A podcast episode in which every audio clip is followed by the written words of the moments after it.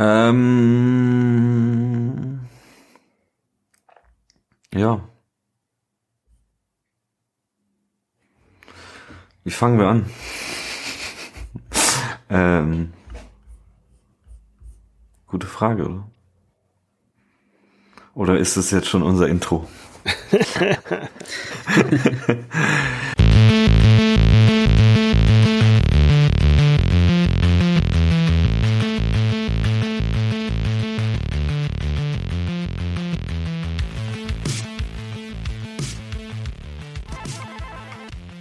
Herzlich willkommen zum App Store Tagebuch.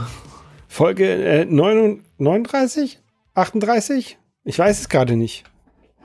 Äh, nee, 38. Jetzt Moment, hier 37 steht unten, jetzt hast du oben 39 geschrieben. Wir sind heute etwas äh, Wir sind heute etwas, so etwas, etwas verwirrt, genau.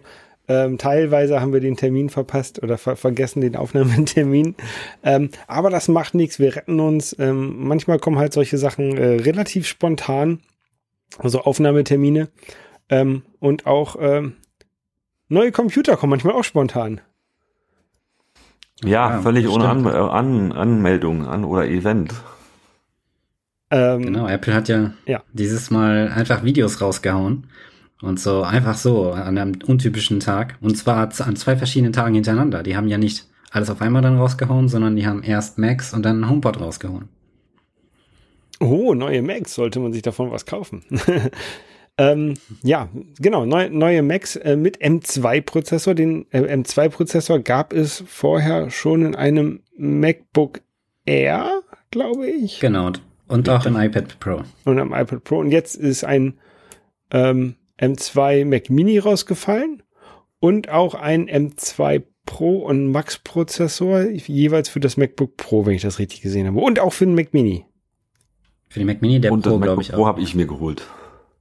Ich habe jetzt zugeschlagen. Du hast zugeschlagen, Nico. Weil wa wann ist der wann ist der beste Tag, um sich ein neues MacBook zu holen? An dem Tag, an dem es rauskommt natürlich, weil ansonsten wenn ich jetzt noch wieder ein paar Monate warte, dann ist es ja nicht mehr das Neueste und dann hat man dieses Gefühl, ah, jetzt muss ich auf den M3 warten. äh, kennt man ja dieses Gefühl und natürlich ist jetzt der beste Moment. Und ich kann gleich sagen, zu dem M1, was ich zwischendrin mal für zwei Wochen hatte, weil ich mir dachte, ha, jetzt will ich eins haben. Äh, ich weiß ja nicht, irgendwann letztes Jahr September oder so war das. Nee, das war vorher, nicht im September, das war im Juni, glaube ich.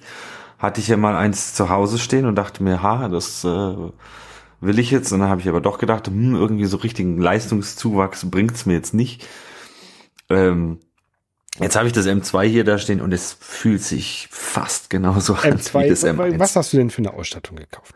Ich habe mir das, äh, ich habe nur die, die Festplatte einmal hochgeschraubt, also auf 1 Terabyte, habe aber bei 16 Gigabyte RAM gelassen und äh, ich glaube, ich bin auch mit zufrieden. Ich bin jetzt auch mit meinem, also ich habe jetzt mal geguckt, mein altes 16 Intel 2019, äh, also das letzte Intel mit 32 Gigabyte RAM, was ich damals gemacht habe, was eigentlich rausgeschmissenes Geld war, weil gefühlt äh, braucht man das in den wenigsten Fällen oder jedenfalls als äh, normaler Entwickler nicht. Ich denke mal, wenn man eher so in den Video, Audio, große Dateien rumherschieben Sch- Zeug kommt, dann macht das vielleicht mehr Sinn machen. Aber für Ja, wenn mich du war mit, das noch mit, mit Fall. Docker, mit Docker und so weiter arbeitest, wenn du so Testserver laufen lässt die ganze Zeit im Hintergrund, dann frisst auch viel RAM.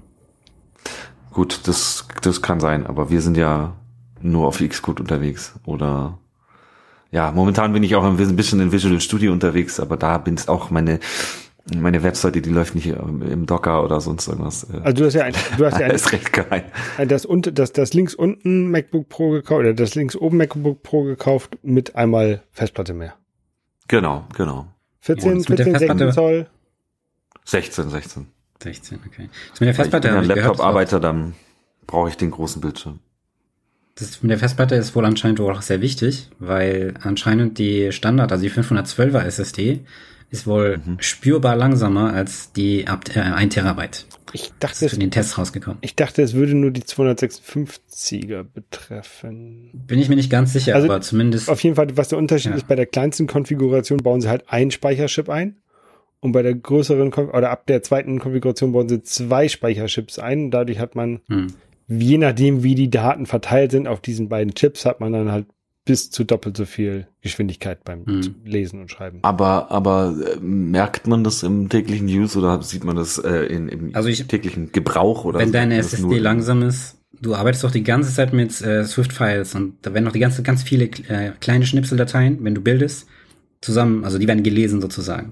Und gerade da ist doch wichtig, dass dein SSD wirklich schnell ist. Also Gut, denke- ja, ja, das, das sehe ich schon ein, aber ich sag mal, merkt man das wirklich? Ja, Äh, wie das gesagt, in, den. Bild, in den Bildzeiten merkst du es, ob das jetzt 10 oder 7 Sekunden sind. Ich finde, das macht schon einen Unterschied. Okay. Aber ob es so groß ist, der Unterschied, weiß ich nicht. Aber anscheinend gibt es einen signifikanten Unterschied. Naja, also den, den signifikanten, signifikanten Unterschied, den ich natürlich jetzt merke zu meinem 16 Zoll MacBook Pro, ist einfach die Akkulaufzeit und die ist einfach Oh ja. so brutal gut. Das ist einfach, und ist- das ist ja auch, sag ich mal, das, was man vielleicht vom, vom M1 MacBook Pro noch mal merkt, der hat ja irgendwie noch mal zwei, drei Stunden mehr. Äh, ich glaube, ich habe den jetzt seit über einer Woche und habe ihn, glaube zwei oder eineinhalb Mal geladen oder so. Also es ist echt krass, wie lange das Teil hält. Äh, und ja, ich, ich glaube, ich werde jetzt dann auch einfach mal ein bisschen äh, hier Kaffeearbeit machen. Da muss ich kein Ladegerät mitnehmen und sonst irgendwas, sondern kann einfach einen Laptop in den Rucksack stecken und weiß, der hält einfach jetzt durch äh, bis zum Abend locker. Äh, Ja, das ist natürlich cool. ja. Ich bin immer noch mit dem ähm, Mac Mini M1 sehr zufrieden, aber ich hätte auch Bock jetzt auf so einen M2. Ähm, aber wenn dann Mhm. wieder halt Laptop. Also äh, ist ja immer so ab, bei mir jedenfalls meistens abwechselnd ähm, Laptop aufrüsten, Desktop aufrüsten, Laptop aufrüsten, Desktop aufrüsten. Desktop ist halt immer der Mac Mini, ne? Mhm. Mhm. Was ich überraschend fand, ist in den Videos, wo sie dann immer diese Geräte aufmachen, da haben sie so ein Mac Mini mehr aufgemacht und wahrscheinlich war es schon beim M1 so. Aber das Ding ist ja nur, also weniger als zu- zur Hälfte gefüllt. Das ist ja noch kompletter Leerraum quasi da drin. Das heißt, eigentlich könnten die das in ein Gehäuse packen, was nur die Viertel der Größe, oder zumindest die Hälfte der Größe hat von dem aktuellen Mac Mini Gehäuse. So ein Apple TV Gehäuse. Ja, fast schon, ja, genau. Also ich bin gespannt, was da in der Zukunft von Apple noch an Verkleinerung äh, von, also da alles kommt. Ja. Ja. Und so konnten sie auch das M M1, M2 Pro ähm, locker in das Gehäuse packen, weil da war ja noch genug Platz. Und da ist auch genug Platz zum Lüften und so. Und das macht's halt ganz einfach. Ich habe ich hab die Videos ja gar nicht gesehen. Äh, war Ja, irgendwas echt? sonst Spannendes? Also irgendwie habe ich das, ist das völlig an mir vorbeigelaufen, dass da irgendwelche Videos waren. Also im Grunde waren die Videos ja, das merkt man, finde ich, voll. Das waren die vorproduzierten Apple-Event-Videos. Also die haben das produziert fürs Apple-Event, vermute ich mal, weil es war vom Stil exakt wie ein Apple-Event. Überhaupt kein Unterschied. Wie so ein Ausschnitt daraus. Und das haben sie jetzt einfach ohne Kontext quasi veröffentlicht. Deswegen vermute ich, dass sie ein Apple-Event geplant hatten. Das sagt auch Marcus Brownlee, der bekannte YouTuber, äh, dass sie eins geplant hatten und aus irgendeinem Grund abgesagt haben, weil eben nicht irgendwelche Hardware nicht fertig geworden ist. Also glaubst du, dass die quasi schon im letzten, Ende letzten Jahres oder sowas hätten veröffentlicht werden sollen? Das ist die Vermutung von einigen, ja. Also kann ich mir gut vorstellen. Gerade wenn man sieht, dass die Videos eben jetzt einfach so kamen, so auch an zwei verschiedenen Tagen. Also zuerst dachte ich, mein erster Gedanke war, Apple hat jetzt seine Strategie geändert.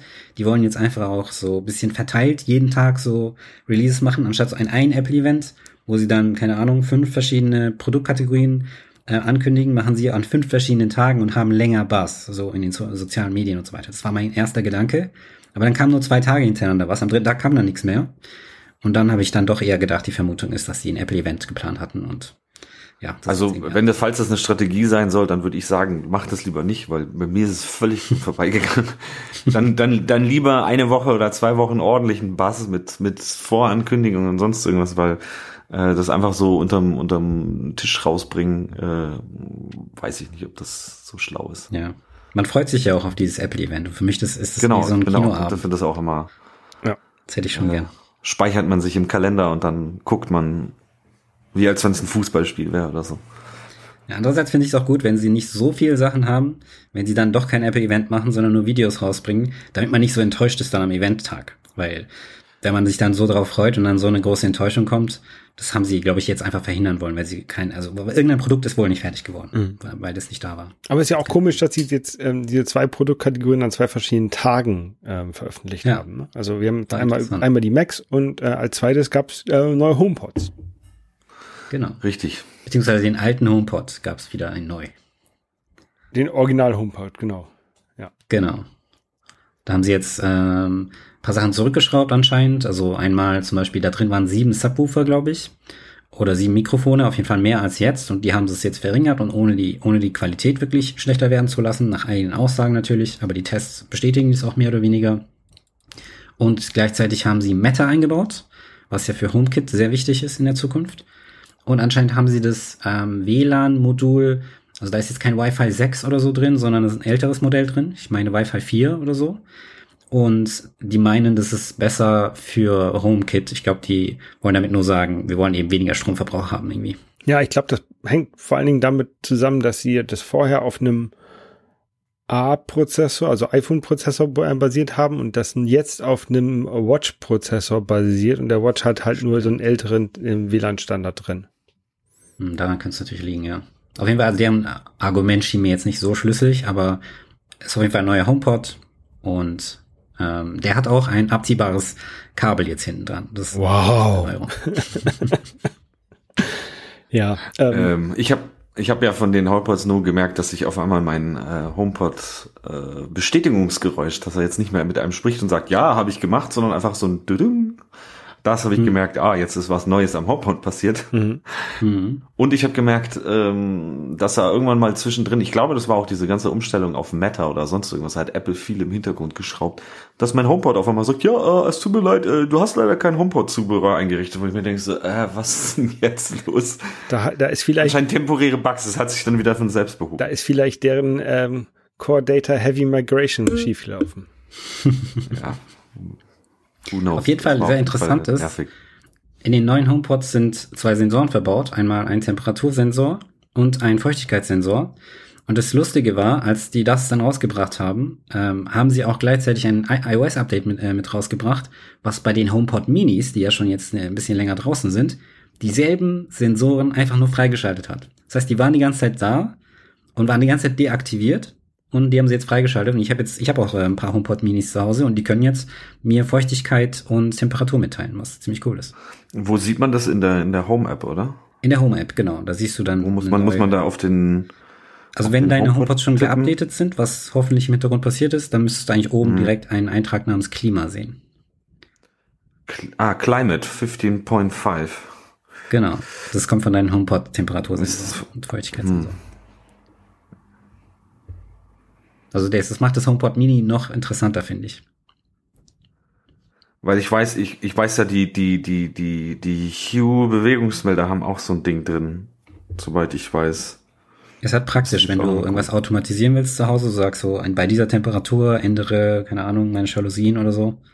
Mhm. Schon ganz cool. Ja, ich habe leider gar keine HomePods bei mir im Einsatz, ähm, sondern überall Sonos-Lautsprecher und ich sehe jetzt auch nicht ein, die zu ersetzen. Ja. Ja, hat ja keine Eile. Ist halt auch immer ein teurer Spaß, die Dinger, ne? Ja, ähm, ansonsten gibt es ähm, da, glaube ich, nichts Neues zu berichten, ne, zu den, zu den Geräten. Ja, der M2-Prozessor ist ja so 20% schneller für uns Entwickler, würde ich mal sagen. Ich, also man sagt ja immer, man spürt eine Geschwindigkeitsänderung ab 30%. Das heißt, man spürt es wahrscheinlich nicht so sehr. Aber wenn es jedes Jahr halt so viel besser wird, dann ist es nach ein paar Jahren schon was. Ja, ja, ja. Planst du aufzurüsten, also ich, Noch nicht, nee. Ich habe ja noch ein M M1 Pro. Und wie gesagt, wenn es nicht spürbar schneller ist, dann äh, lohnt es sich nicht. Aber auf den M3 könnte ich vielleicht aufspringen. Schauen wir mal. Also ich merke einen, merke einen guten Unterschied jetzt auch zum zwischen dem M1 zwischendrin und so weiter. Also jetzt auch, ich muss sagen, also der große Zug, Geschwindigkeitszuwachs ist, merke ich auf jeden Fall ist bei diesen ganzen Xcode Previews und so weiter. Das geht mhm. echt super schnell im Gegensatz zu dem 16 Zoll äh, Intel das war echt immer Pain und deswegen habe ich das auch oft einfach nicht gemacht, habe aufs Device gebaut, weil manchmal war es einfach so, hat so lange gedauert, bis da irgendwas angezeigt wurde. Du meinst die, die, die Swift UI Previews? Ja, ja genau. die mache ich an meinem Intel gar nicht, weil es geht halt gar nicht. Und die mache mach ich nur am, am Mac Mini bei mir hier. Ja. Gut, dann äh, würde ich sagen, schließen wir, schließen wir das Thema mal ab. Ähm, kommen wir zu Walking Plus Plus. Ja, das ist eine, eine, App von einem Kumpel von mir, der Touren, der hört hier, glaube ich, auch zu oder hat auf jeden Fall mal zugehört. Ähm, jetzt kriegt er gratis Werbung für seine neue App. Er hat nämlich, da hat er mich zum, zum Beta-Test eingeladen und ähm, äh, er, das ist ich sag mal, äh, wir haben da auch ein bisschen drüber geredet, äh, in, also privat und so weiter. Es ist erstmal äh, eine, eine App, mit der du dir eine, sag ich mal, eine digitale Route erstellen kannst. Lass es ein, ein, eine Route von München nach Berlin sein.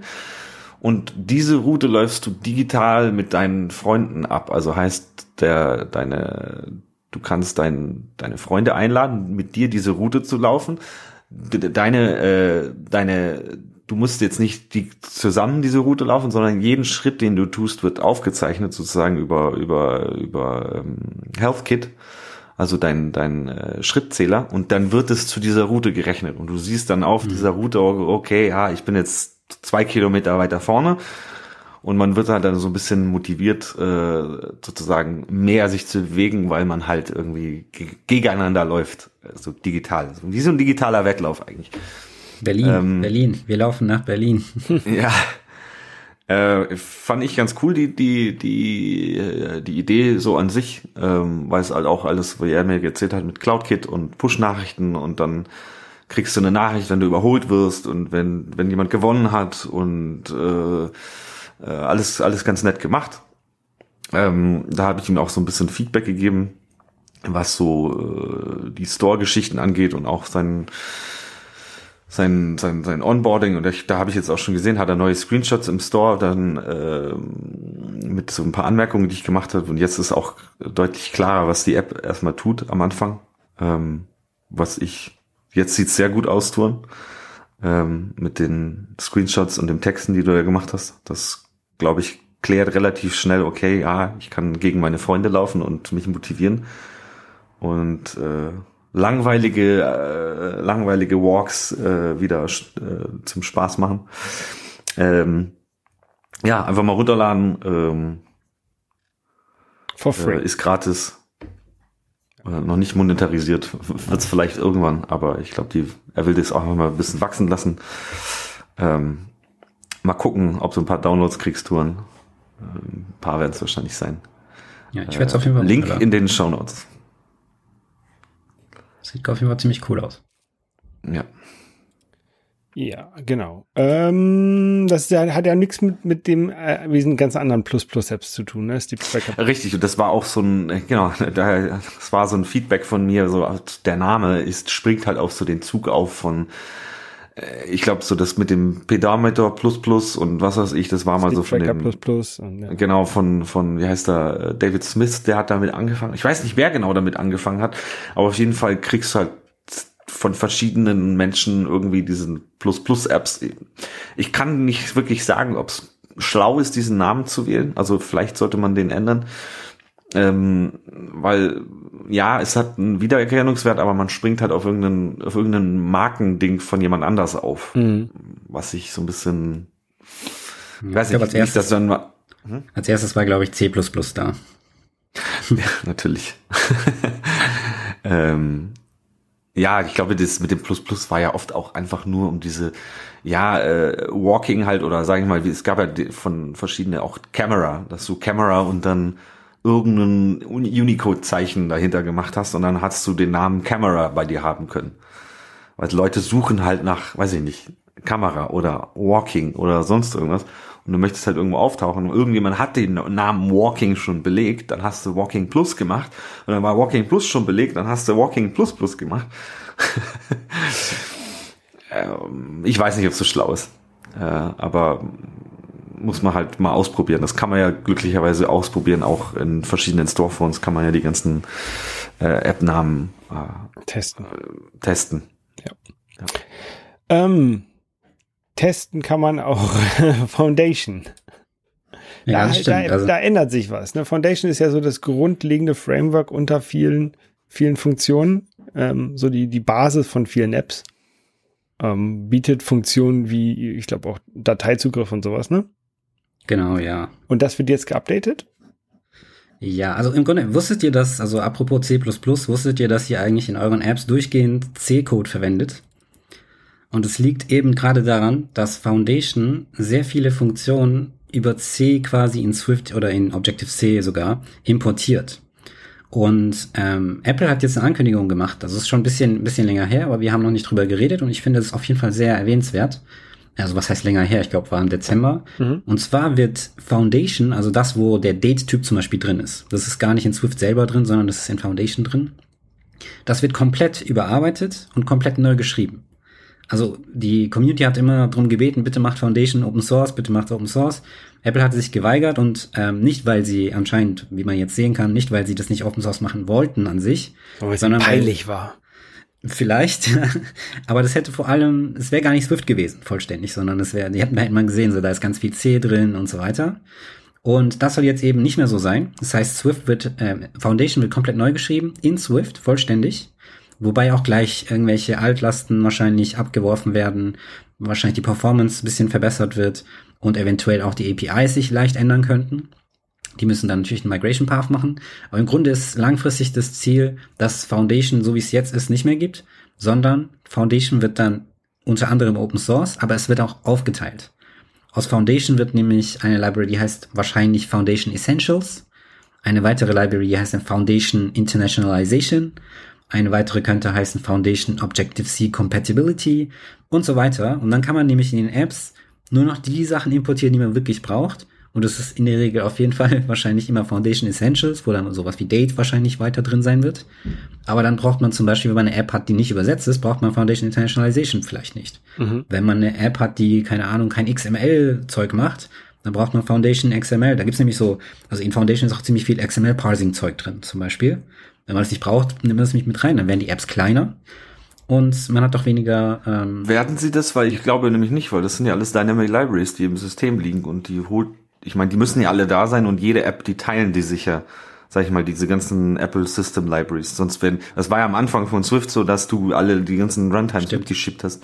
Das dürfte ja, eigentlich, also ich glaube, das hat eher, also das hat jetzt für uns als Endanwender wahrscheinlich gar nichts oder ein End, Endanknüpfer, sag ich mal, gar nicht so viel Vorteile. Ich glaube, App, was Apple sich damit halt schafft, ist einfach, ähm, dass sie besser und modularer die Dinge updaten können. Also eigentlich ist das Ziel oder also du hast auf jeden Fall recht, es kann sein, dass die Apps doch nicht kleiner werden. Da habe ich vielleicht äh, mhm. falsch drüber nachgedacht. Aber eigentlich ist das Ziel, dass im Moment das Problem vorherrscht, dass sobald man versucht, äh, Swift auf irgendeiner anderen Plattform als Apple-Plattform zu verwenden, zum Beispiel auf dem Server, auf Linux-Plattformen oder Windows oder wo auch immer das dann später noch zum Einsatz kommt, man hat nicht die gleiche Foundation Experience auf wie auf Apple-Plattformen. Man hat nämlich da immer, man muss dann eben irgendwelche anderen Sachen importieren und dann ist es bei Apple irgendwie basierend auf Darwin-Sachen und dann auf, auf Linux ist es was anderes. Und dann hat man am Ende nicht dieselbe Experience als Entwickler. Mhm. Mhm. Und das ist so eher das Ziel von Apple. Die wollen nämlich eben alles in Swift rewrite, was natürlich auch andere Vorteile nebenher hat. Aber dann ist vor allem egal, wo man ein Apple, äh, wo man Swift einsetzt, man hat immer die gleiche Foundation zur Verfügung. Und weil es dann gleichzeitig Open Source wird, können sie auch einen ähm, Open Contribution Prozess einführen und das wollen sie auch machen. Das heißt, dass wir alle dann, falls wir einen Bug finden, zum Beispiel irgendwo in Foundation, wir können den erstens schnell rauskriegen, weil wir haben den Code, wir kriegen den schnell raus, wir können einen eigenen Fork machen, in unseren Apps dann den Fork einbinden und in dem Fall würde dann die App natürlich größer werden, aber eben nicht um das ganze Paket, sondern nur um das Paket, was man geforkt hat. Aber das wäre dann möglich in Zukunft, was aktuell nicht geht. Und man kann es natürlich auch zurück an Apple äh, geben und die können es dann mergen und dann ist der Bug zum Beispiel für alle gefixt. Und genauso können auch neue Features reingeführt werden. Also die werden es so ähnlich wie Swift, Swift Evolution machen, wahrscheinlich weniger, ich sag mal, weniger kontrolliert, mit weniger Reviews. Aber immerhin kann man dann dazu beitragen. Nice. Klingt auf jeden Fall cool. Ja, ich freue mich auf jeden Fall schon. Ich freue mich auch vor allem zum Beispiel Foundation Internalization, da einfach den ganzen Code zu sehen. Weil oft ist es so, man fragt sich, okay, welche Sprachen unterstützt denn jetzt eigentlich wirklich? Oder da wird man dann so Sachen sehen können, wie wenn ich jetzt Locale nehme, das ist ein Typ, den ich immer wieder benutze. Ich entwickle Remafox, äh, habe mit Übersetzung zu tun, also habe ich mit Locale viel zu tun. Wenn ich zum Beispiel in Locale einen Sprachidentifier reingebe, zum Beispiel DE, dann kann ich sagen, gib mir den Namen dieser Sprache in deutscher Sprache. Dann gibt er mir Deutsch zurück. Ich kann aber auch sagen, gibt es mir in englischer Sprache, indem ich ein englisches Locale-Objekt äh, anlege, dann kriege ich German zurück. Mhm. Und das heißt ja, die haben intern irgendwo eine Tabelle mit all den Namen. Und auf die hätten wir dann Zugriff sozusagen, weil das ist ja dann Teil des Open Source Pakets. Und sowas finde ich dann schon ganz praktisch. Ja. Mhm. Das soll äh, dieses Jahr, also 23, ähm, in, nach, in GitHub starten. Also, aber mehr sehe ich jetzt hier nicht so als Timeline also wann das fertig sein soll quasi, oder? Ja, das wird ja auch dauern. Das wird auf jeden Fall dauern. Ja, kann, kann ja sein. Also häufig ist es ja so, dass Apple im Hintergrund was macht und dann ähm, so mit einem Schuss, das ähm, ist es quasi mit der Ankündigung ist es quasi schon fertig oder oder oder so weit, dass sie es releasen. Äh, das scheint mhm. aber hier jetzt noch nicht der Fall zu sein. Teilweise ist es wahrscheinlich der Fall. Die haben bestimmt schon viel davon gemacht, um mhm. zu sehen, ja, wie lange es brauchen wird, ob das überhaupt geht. Und aber da ist noch viel zu tun und ich denke, da wird noch einiges an Ankündigungen in der Zukunft auch kommen. Spätestens zur WWDC hören wir bestimmt noch mal davon. Ja, sicher. Ja, ähm, einiges an Ankündigungen ähm, kann jetzt auch für meine Apps, äh, für meine Game Collector App äh, kommen von mir. Ähm, ich habe ja von vor, also ich habe hab jetzt ein Update gerade tatsächlich heute in den App Store geschickt, ähm, was eine ganze Menge neu macht. Also dieses Update hat mich sicherlich äh, jetzt zwei Monate Arbeitszeit gekostet. Äh, nein, aber also nicht Arbeitszeit, sondern ich habe in den letzten zwei Monaten dran gearbeitet, sagen wir so. Hm. Ähm, und äh, relativ viele Neuerungen, die, manche, manche, die man zwar sieht, aber nicht genau weiß, warum äh, die Neuerungen sind. Und zwar äh, viele Views oder einige Views habe ich äh, umgeschrieben in Swift UI. Ähm, aus verschiedenen Gründen. Einmal, weil ich ähm, sowieso zwei Views updaten wollte, die eigentlich gleich waren, aber eigentlich auch ein bisschen unterschiedlich und die habe ich jetzt zu einer zusammengefasst. Ähm, so das waren so die beiden äh, oder die Hauptview meiner App. Und wir hatten ja mal drüber geredet, dass man mit dem neuen ähm, Hammer nicht unbedingt den gleichen Nagel an die gleiche Stelle nochmal hängen muss. Ähm, aber äh, ich glaube, dadurch, dass ich jetzt äh, mit dem neuen Hammer zwei, zwei bestehende Nägel durch einen stärkeren ersetzt habe, ähm, hat es diese, den Rewrite schon, schon gerechtfertigt. Ähm, dadurch habe ich auch relativ viel Legacy-Code, der halt in diesen View-Controllern drin hing, der da nicht unbedingt reingehört, äh, an andere Stelle packen können. Ähm, und hoffe so, Crashes zu vermeiden. Ähm, und äh, ich bin, ich bin sehr gespannt, ähm, ob das gut ankommt oder nicht. Ja, und mein Plan ist es, ähm, so nach und nach jetzt, ähm, immer wenn ich neue Funktionen einbauen möchte, auch die anderen Views ähm, in, in, in Swift UI zu, zu rewriten. Also weil ich vor allen Dingen, ich mache ja relativ viel mit äh, Core Data dort und ähm, durch dieses Add Fetch Request, was es in, in Swift UI gibt, finde ich, dass das Arbeiten mit Core Data in Swift UI deutlich besser ist als in ähm, UIKit. Mhm. Ähm, weil man halt super einfach, sobald man da irgendwas dran ändert an dem, an dem Objekt, wird es gespeichert oder kann man es halt speichern, ohne dass man irgendwie was hin und her kopieren muss in andere Variablen. Ähm, das finde ich, finde ich sehr angenehm. Nice. Ähm, ich habe das tatsächlich ähm, benutze ich äh, iOS 16 Funktionen relativ viel jetzt in den neuen Views, weil ich hatte auch keinen Bock, ähm, zu gucken, was jetzt funktioniert, was nicht funktioniert bei, bei iOS 15 und so. Und habe das einfach so gemacht, dass ich, ähm, also die, die, die, das, die erst, der erste View Controller, ich glaube, der auf den man kommt, ist ein Tabbar ähm, View Controller.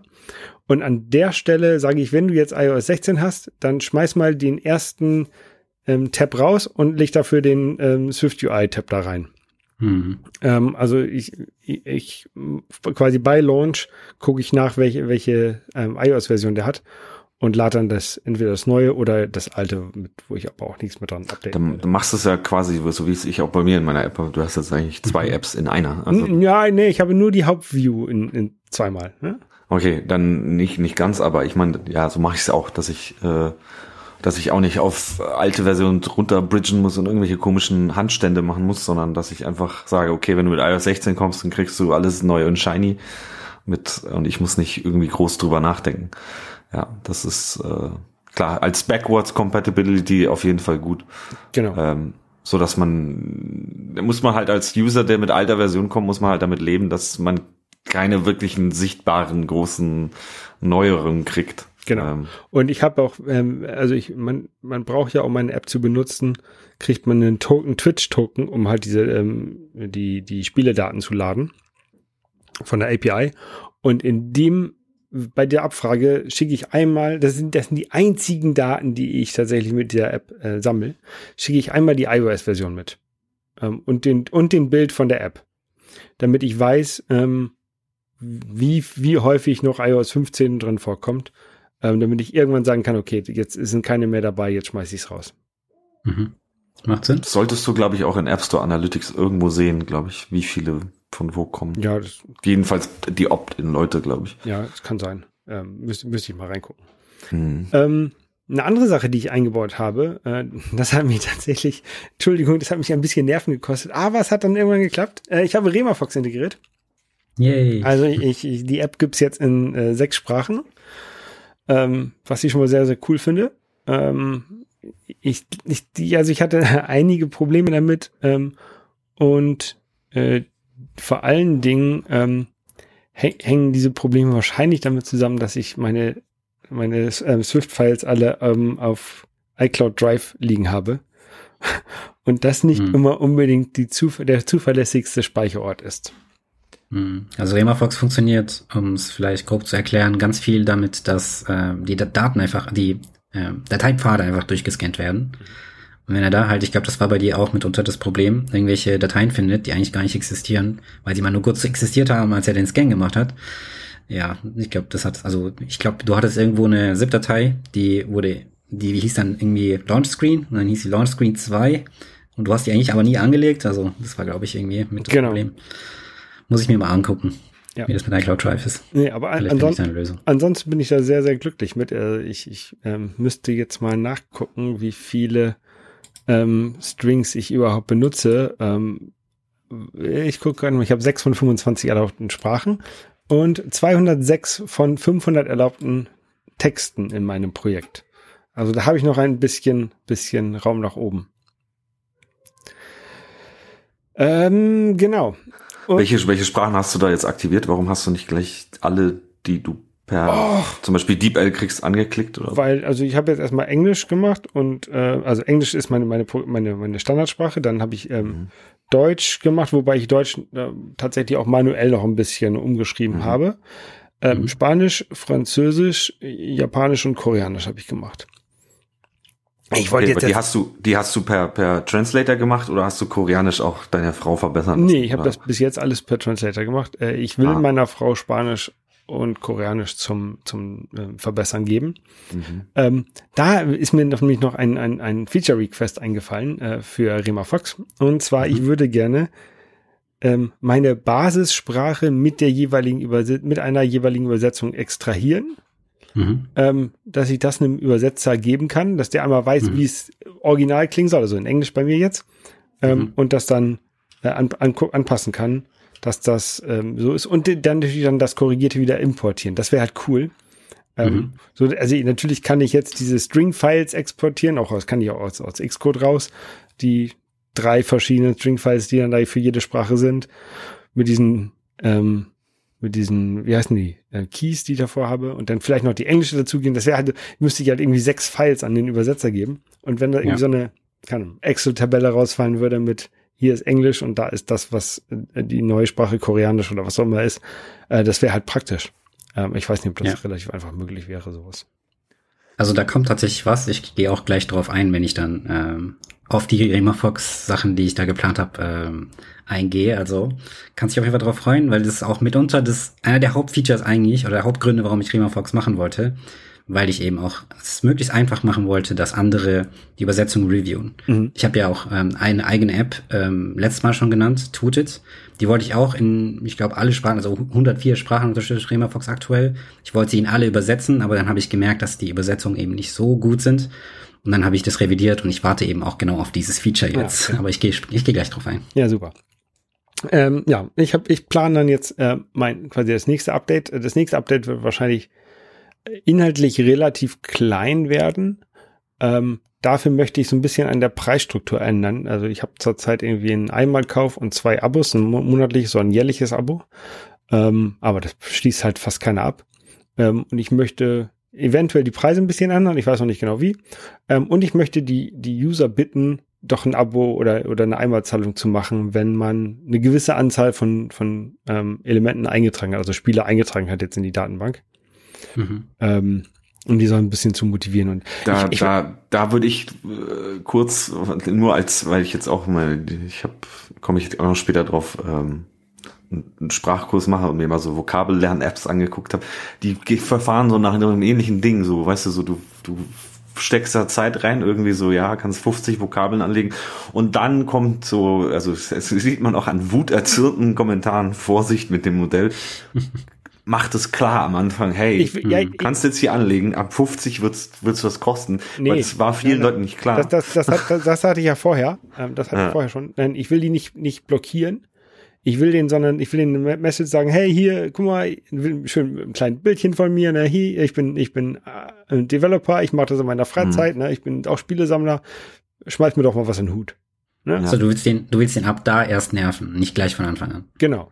Also Okay, der, ah, das- nein, der, der kriegt schon, der kriegt schon die Werbung eingeblendet, ne, die, also mein, Mhm. meine Fake-Werbung.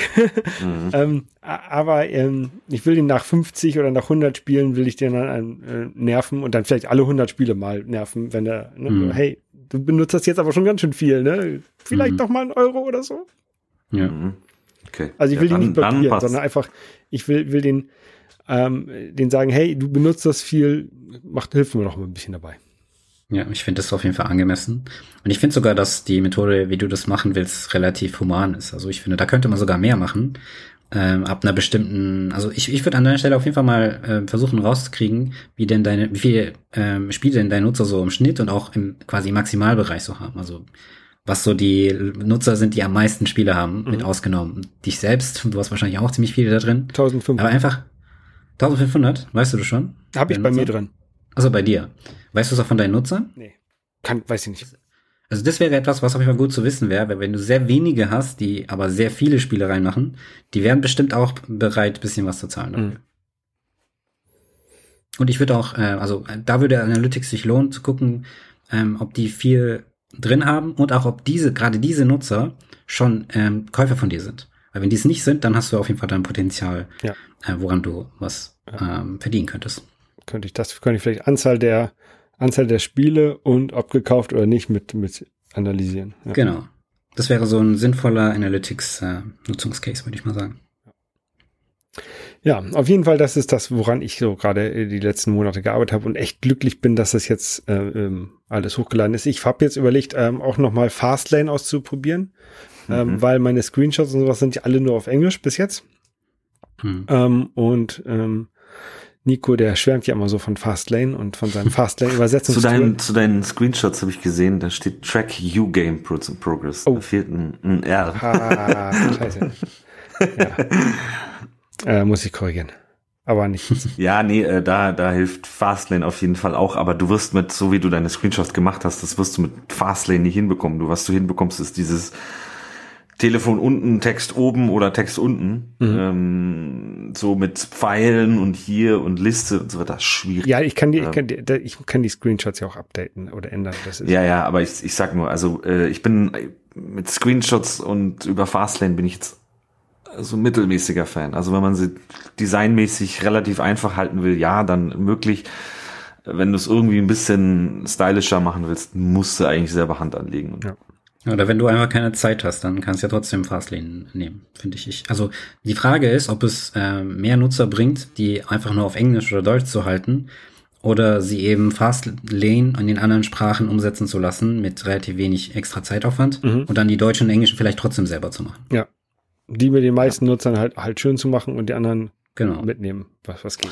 Auch möglich, ja. Auch möglich. Ja, aber da muss ich mich erst reinarbeiten in Fastlane. Habe ich noch nicht angefangen. Ja. Falls du die Snapshots, die äh, da, also man kann ja UI-Tests schreiben und dann so Snapshots machen und dann kann der Fastlane das irgendwie verwenden. Falls du sowas nimmst, kann ich dir schon sagen, das ist relativ fehleranfällig. Ich mache keine Tests.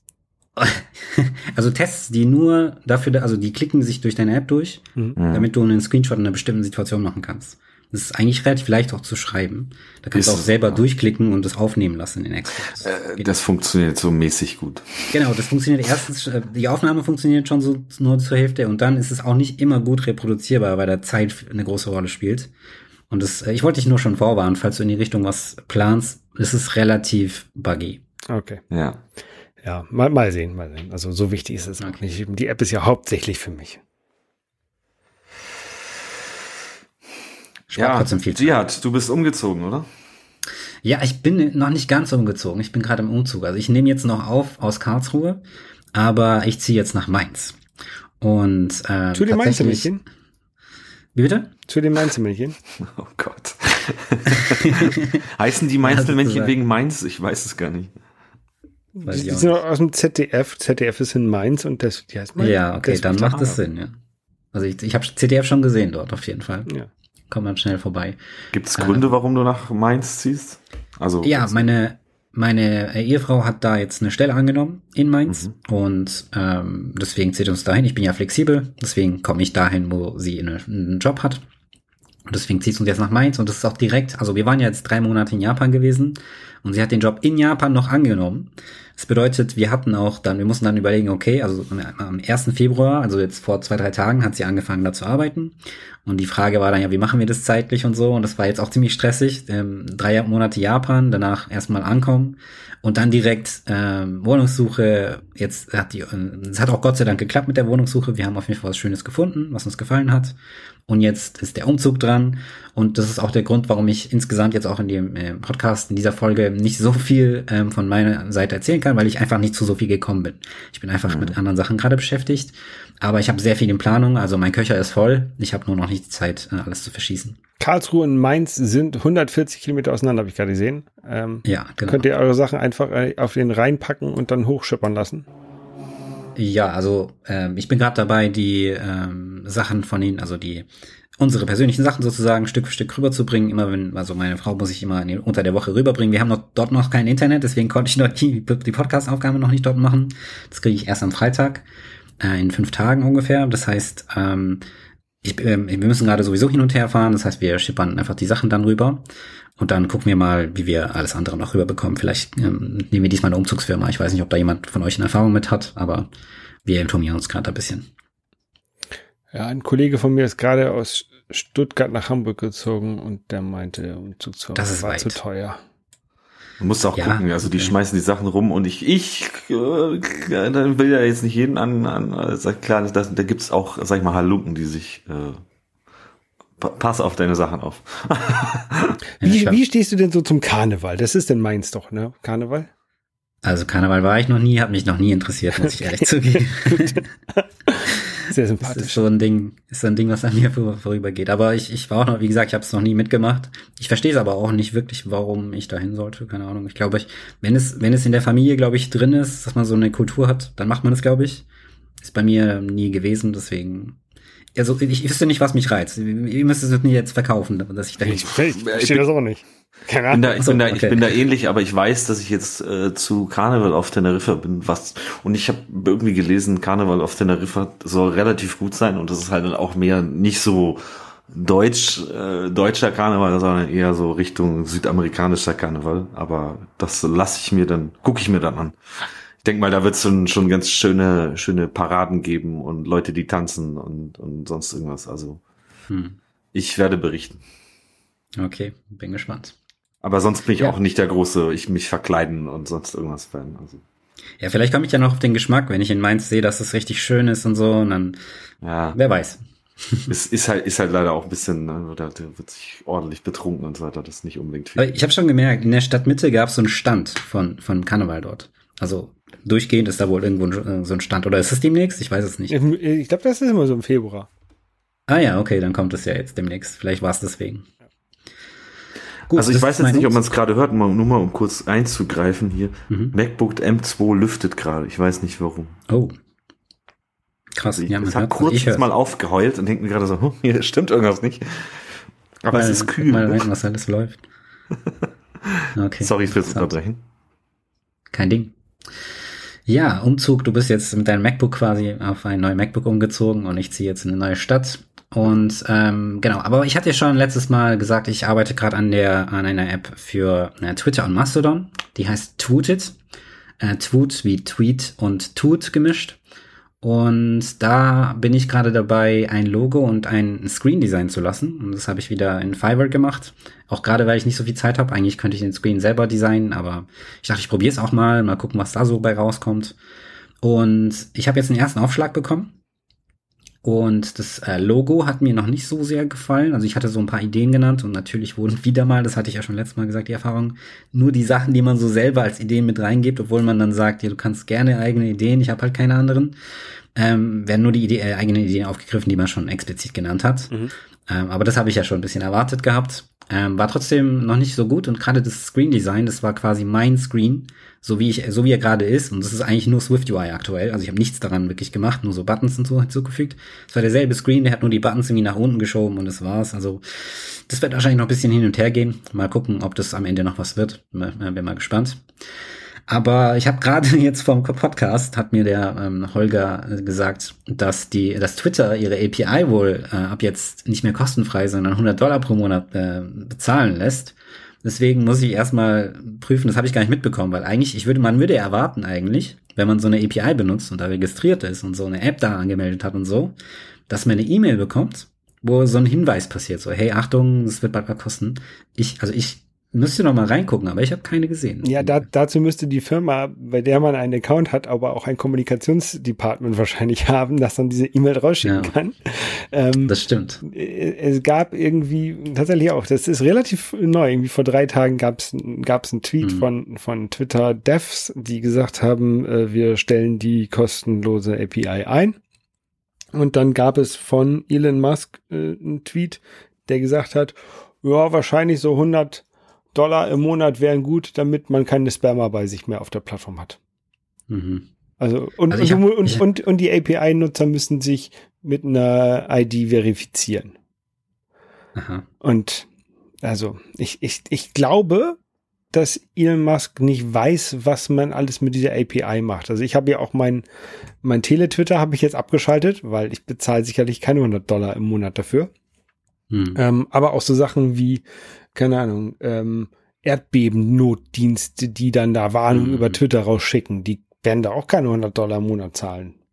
Hm, außer sie sind von der Regierung oder so. Ja, aber selbst die werden doch keine 100 Dollar im Monat an ihrem Mast zahlen, damit sie eine Erdbebenwarnung einmal im Jahr rausgeben können. No, weiß ich nicht. Also ich finde, ich finde, also wenn ich jetzt in der Regierung säße, ich würde das zahlen, ehrlich gesagt. Ich finde, also das ist schon wichtig. Jetzt Erdbebenwarnung schön und gut, aber das sollte einfach über Cell Broadcast passieren. Aber ja, das war noch. Ja. Naja, aber auf jeden Fall, ich, ich habe jetzt keine Ahnung, ob meine App Tutit überhaupt noch was wird. Ich muss es jetzt, ich habe es ja jetzt gerade erst mitbekommen, kurz vor dem Podcast. Ich muss mir mhm. jetzt gut überlegen, ob das überhaupt noch Sinn macht, ähm, finanziell. Äh, wenn ich halt die Twitter API nicht benutzen kann, wäre es ein reiner Mastodon-Client und Mastodon hat eigentlich schon in ihrer API ein Feld, das äh, kann ich äh, hier auf jeden Fall sagen, wo man sagen kann, send later. Und eigentlich ist der, eine, eine der Hauptfunktionen meiner App eine Send Later Funktionalität, die ich eben für mich selber wollte. Und wenn, wenn es am Ende nur ein Mastodon-Client ist, das kann Mastodon schon von der API aus. Mhm. Und dann braucht man meine App nicht mehr. Deswegen kann es sein, dass ich jetzt eine Logo designen lasse, ein Screen designen lasse und am Ende die App trotzdem nicht veröffentlichen kann, weil einfach ähm, App, mit Twitter diese API zu teuer Gibt es, gibt es denn Apps, die dieses Feld auch wirklich benutzen? Ansonsten wäre immerhin, könntest du immerhin schon eine eine Toot Later App machen. Ja. Ne? Also. Das könnte ich zwar machen, aber also mein mein äh, an mein ja, Standpunkt da ist, wenn man eine Funktion baut, die eine größere Plattform oder so einfach so als kleines Feature, also wenn ich eine App baue und die könnte es als kleines Feature in ihre App shippen, dann sitzt, sitzt man am Messerschneide. Dann hat man so eine ja. App, die jederzeit eigentlich K.O. gehen könnte. Wie, wie weit, wie weit bist du denn mit der App? Also die ist, glaube ich, schon in Testflight drin. Also du hast genau. ja schon quasi eine funktionierende App. Ja, die App funktioniert eigentlich bis äh, Image-Upload komplett. Was noch nicht da ist, ist Video-Upload, aber das ist jetzt von der API eigentlich genau gleich wie Image-Upload. Ich habe ich hab das nur noch nicht reingemacht, weil ich das auch ausführlich testen wollte, dass es auch auf jeden Fall funktioniert, bevor ich das reinmache. Sonst hätte ich das auch in einer halben Stunde noch zusätzlich reinmachen können. Mhm. Und ein Poll-Support fe fehlt noch, also äh, Umfragen, aber das ist sogar mega einfach. Da muss man nur ein paar Textfelder äh, mit reingeben. Also eigentlich ist meine App, der, der ganz komplizierte Teil ist fertig, das ist nämlich die Autorisier äh, Autorisierung und so weiter. Gerade Twitter API Version 1 war die Autorisierung mega kompliziert, kann ich nur sagen. Das ist ein Ding für sich. Yep. Und ich habe die komplette Authentifizierungs-Engine äh, selber geschrieben. Also da könnte man auch so O auf One und so weiter verwenden. Ich habe das komplett selber gemacht und dann musste ich die ganze Verschlüsselung und was man da alles machen muss. Aber das hat am Ende auch hingehauen. Ähm, genau, die App ist im Grunde fertig. Wie gesagt, ich warte noch auf ein, auf ein Logo und ich wollte noch ein netteres, schöneres Design als Standard Swift UI, damit es einfach nett aussieht ähm, dann hätte ich es schon veröffentlicht und dann das Handlater-Feature ähm, nachgeschippt. Aber ja, wie gesagt, ich, ich warte jetzt auch bisschen auf Twitter, ähm, ob das auch wirklich dann 100 Dollar kostet. Vielleicht gibt's ja dann wieder Kritiken, vielleicht reagieren die dann drauf. Vielleicht, wenn es 30 oder so kostet, dann macht es, glaube ich, schon eher mehr Sinn. Also es kommt dann echt auf den Preis an. Ja. Schauen wir mal. Also da muss man wirklich abwarten, wann, also gesagt, die haben jetzt gesagt, zum 9. Februar wird die kostenfrei ein, frei eingestellt, aber es gibt halt auch noch kein Nachfolgeprogramm. Es gibt nur einen Tweet mhm. von Elon Musk, der gesagt hat, 100 Dollar im Monat. Aber ob das jetzt Realität ja. wird, keine Ahnung. Das wird man dann sehen. Jedenfalls, ähm, so viel zu Tutit. Ich habe auch an Remafox gearbeitet. Es gab jetzt kein ähm, Update mehr seit dem letzten Mal. Aber, also ich habe es anders formuliert, ich habe es wieder nicht geschafft, im Januar pünktlich mein Update rauszubringen. Aber ich werde trotzdem ein Januar-Update rausbringen, eben ein paar Tage später. Es ist so gut wie fertig. Und zwar wird es Google Translate und Yandex Support hinzufügen. Das heißt, man kann aktuell ähm, mit Remafox die App übersetzen mit ähm, DeepL und mit dem Microsoft Translator. Und die können zusammen 104 Sprachen aktuell. Und mit Google Translate und Yandex, Yandex ist so eine Art russisches Google, ähm, kann man ähm, zusammen dann schon 154 Sprachen, wenn ich mich nicht verzählt habe. Also über 150 auf jeden Fall. Das heißt, da kommen dann nochmal 50 Sprachen zusätzlich hinzu und man kann Google Translate und Yandex dann verwenden, wenn man äh, da Sprachen hat, die nur unterstützt werden. Da habe ich eine Frage. Wie, ja. wie entscheidest du, welcher Dienst benutzt wird? Innerhalb von, von RemaFox. Du meinst, also ich, wenn du mehrere hast. Genau, also ich habe jetzt bei mir DeepL und äh, Microsoft hinterlegt ja. und manchmal steht halt steht drin, er übersetzt das gerade mit Microsoft oder er übersetzt das gerade mit DeepL. Aber wohin, also ich habe da Microsoft hinzugefügt, weil Koreanisch hat mit DeepL irgendwie nicht funktioniert. Ja, also bei DeepL und Microsoft war es noch einfach, weil in der Regel ist äh, DeepL, also DeepL unterstützt viel weniger Sprachen als Microsoft mhm. und es liegt unter anderem daran, dass sie halt länger dran arbeiten und die Qualität meistens dann höher ist. Und deswegen habe ich da, ich habe da gar keine Auswahl noch drin aktuell, weil ich gehe davon aus, dass die Bell eigentlich immer, wenn die Sprache unterstützt wird, besser ist als äh, Microsoft. Kann ich jetzt nicht überall belegen, aber das ist die einfache Logik. Die Bell, wenn es da ist, ansonsten Microsoft. Okay. Und in Zukunft werde ich da die Logik auf jeden Fall ähm, mir genauer überlegen müssen. Im Moment plane ich ähnlich. Ich teste einfach selber, wie das so ist. Also welche Qualität wo da ist. Und ich packe einfach die ähm, den Translation Manager, der mehr Sprachen unterstützt. Ich glaube, der, der am meisten unterstützt, ist Google Translate, dann kommt Yandex, dann kommt Microsoft Translator. Ähm, die werde ich einfach nach unten packen und quasi immer das, was am wenigsten unterstützt, oben. Das heißt, wenn du dann sagen willst, ich will eigentlich immer Google Translate, dann müsstest du eigentlich alle anderen einfach deaktiviert lassen. Dann kriegst du immer Google Translate. Mhm. Wenn du aber DeepL willst, wenn DeepL unterstützt wird, dann fügst du zusätzlich noch DeepL hinzu. Also so kann man es im Moment dann ein bisschen beeinflussen, aber irgendwann, wenn es nachgefragt wird, kann ich natürlich auch eine Reihenfolge einbauen und dann wird die manuelle Reihenfolge, die der Nutzer festlegt, genommen. Okay. Und ähm, weißt du, warum Koreanisch bei mir bei DeepL nicht funktioniert hat? Wird das über die API nicht angeboten? Weil über die Webseite wird's angeboten, glaube ich. Ist es äh, neu? Moment. Weiß ich nicht. Nee, nee, nee, nee, nee. Also bei mir hat Koreanisch mit DeepL nicht funktioniert und dann habe ich halt. Also hat er es gar nicht erst versucht oder hat er es versucht und dann kam keine Übersetzung? Kam. also ich sehe bei mir im DeepL kein Ko. Ah, doch, da ist Koreanisch.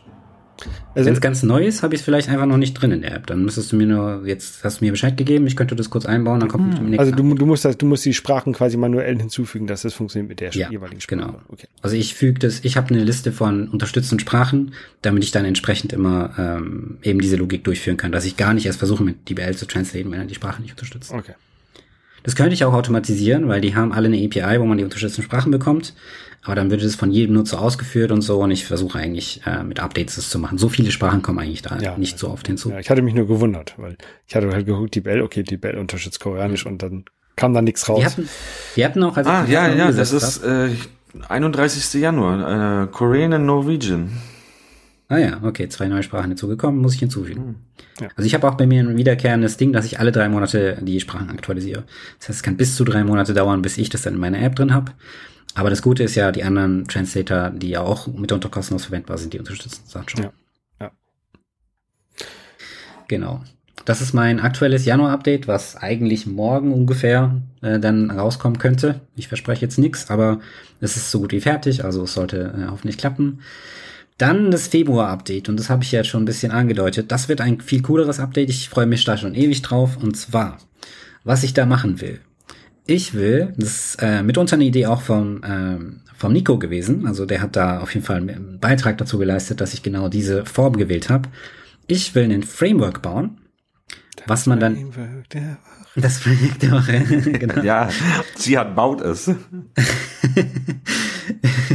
ich will ein Framework bauen, was man dann in seine Apps ein, einbauen kann. Und dieses Framework bietet dann, äh, besteht dann aus mehreren Teilen. Es besteht einerseits aus einem ähm, Detektor, der detektiert, welche Sprachen alle, die, alle Nutzer, die du in deiner App drin hast, welche Sprachen die in ihren Preferred Languages drin haben. Da gibt's ja in iOS ähm, mhm. so eine Systemeinstellung, da kannst du quasi alle Sprachen, die du so sprichst, kannst du da reinmachen, du kannst auch die Reihenfolge festlegen und danach geht dann das System vor, um Apps eben in der Sprache anzuzeigen. Und ich, das kann man auch lesen, wie was da so drin steht. Und das gucke ich mir dann einfach an in die, mit diesem Framework und dann meldet das Framework erstmal okay oder merkt sich das, okay, diese, äh, dein Nutzer sprechen diese Sprachen.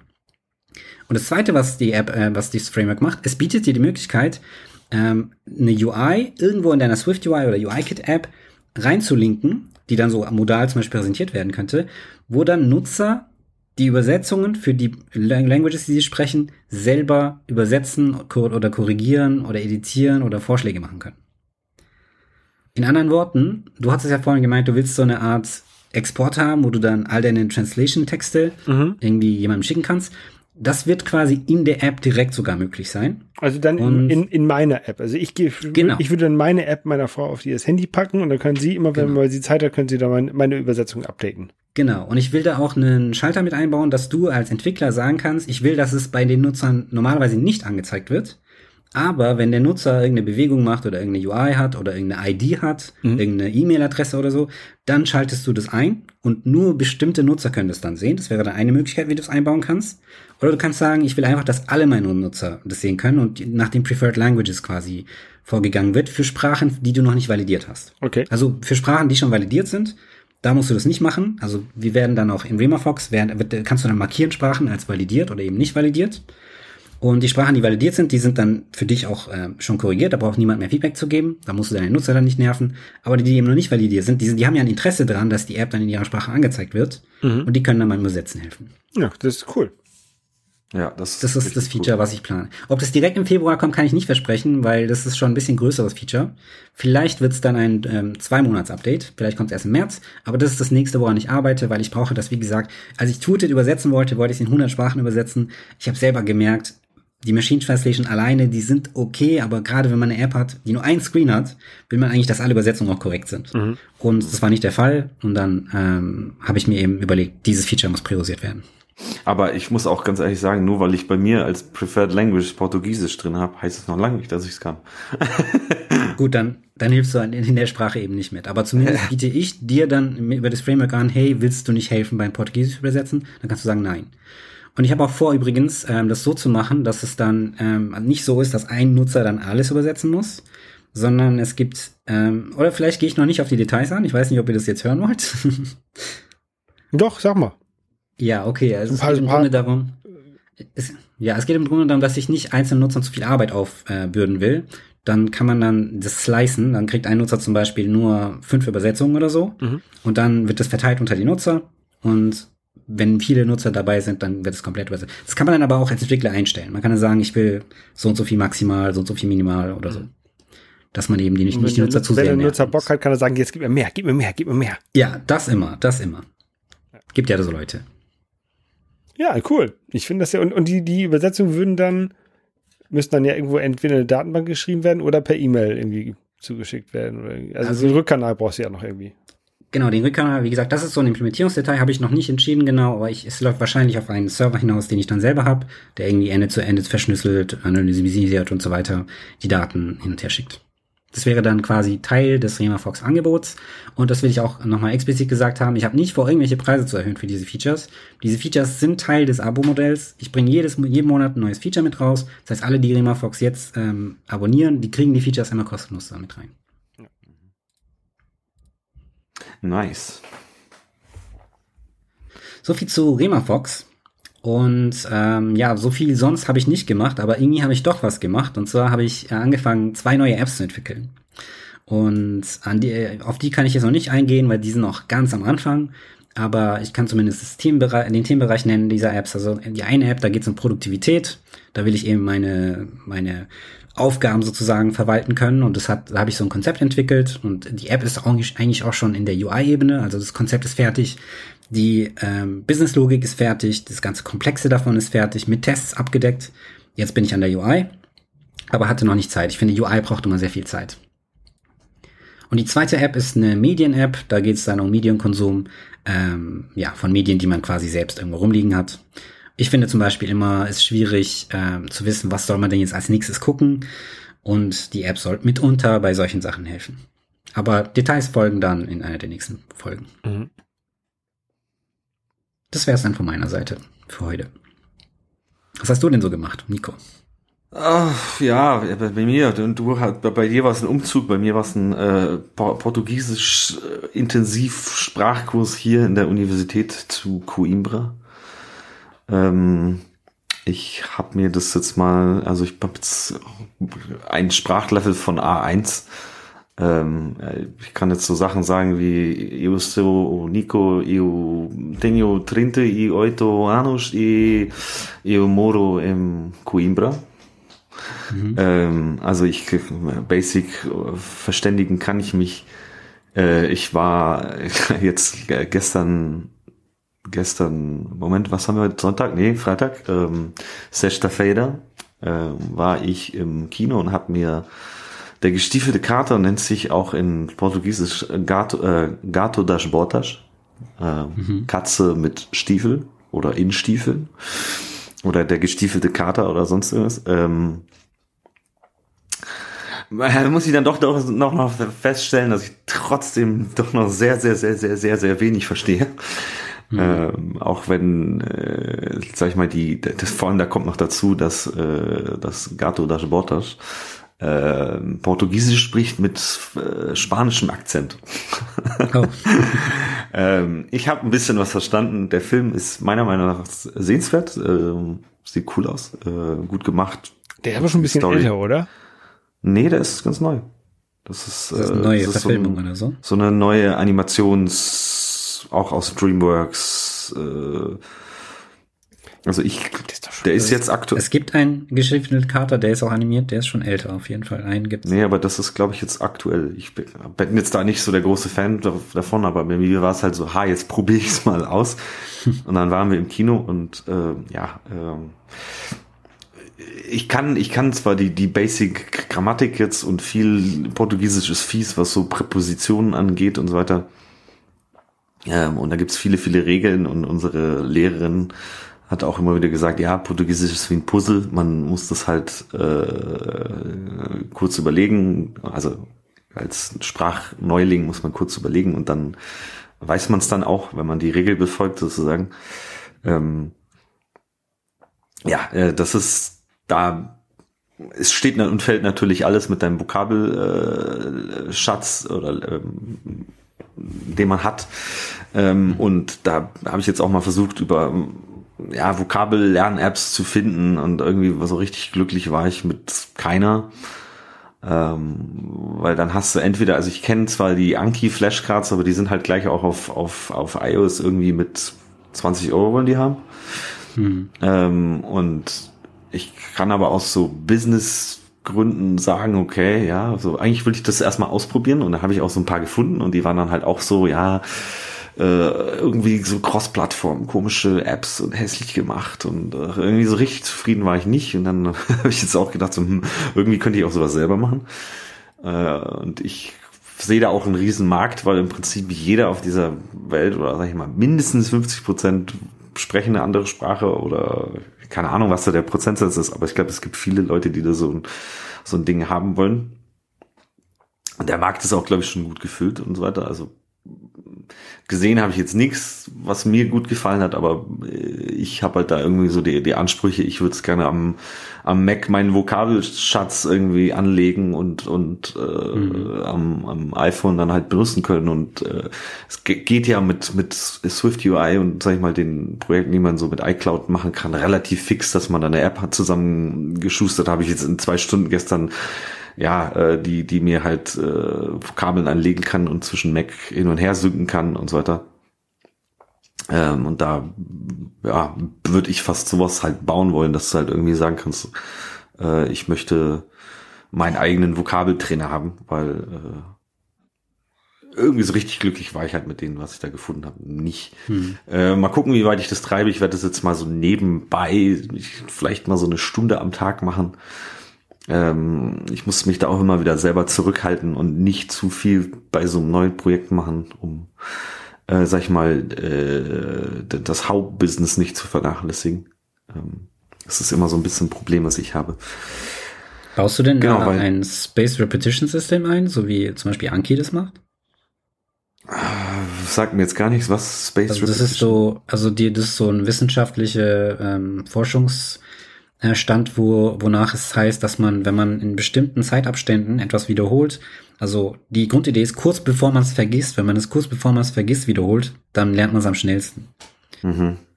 Und das, also Ähm. das ist dann so ein äh, System, wo immer mehr Zeit gelassen wird zur Wiederholung. Also beim ersten Mal wiederholt man es eine Stunde später, dann zwei Tage später und dann eine Woche und dann sechs Monate oder sowas in der Art. Habe ich, hab ich mir jetzt noch nicht so äh, groß Gedanken drüber gemacht. Bei mir ging es erstmal einfach nur so darum, ähm, ja, ich weiß auch nicht, wie, ob, wie weit ich das treiben werde. Ähm, mal gucken. Also so richtig sicher bin ich da auch noch nicht. Also mir, mir ging es halt eher so darum, okay, ich, ich kann, ich kann, ich kann vom Geschäftsmodell her verstehen, dass man, wenn man Schüler ist oder sonst irgendwie keine Lust hat zu bezahlen oder dass viele Leute da auch gratis unterwegs sind.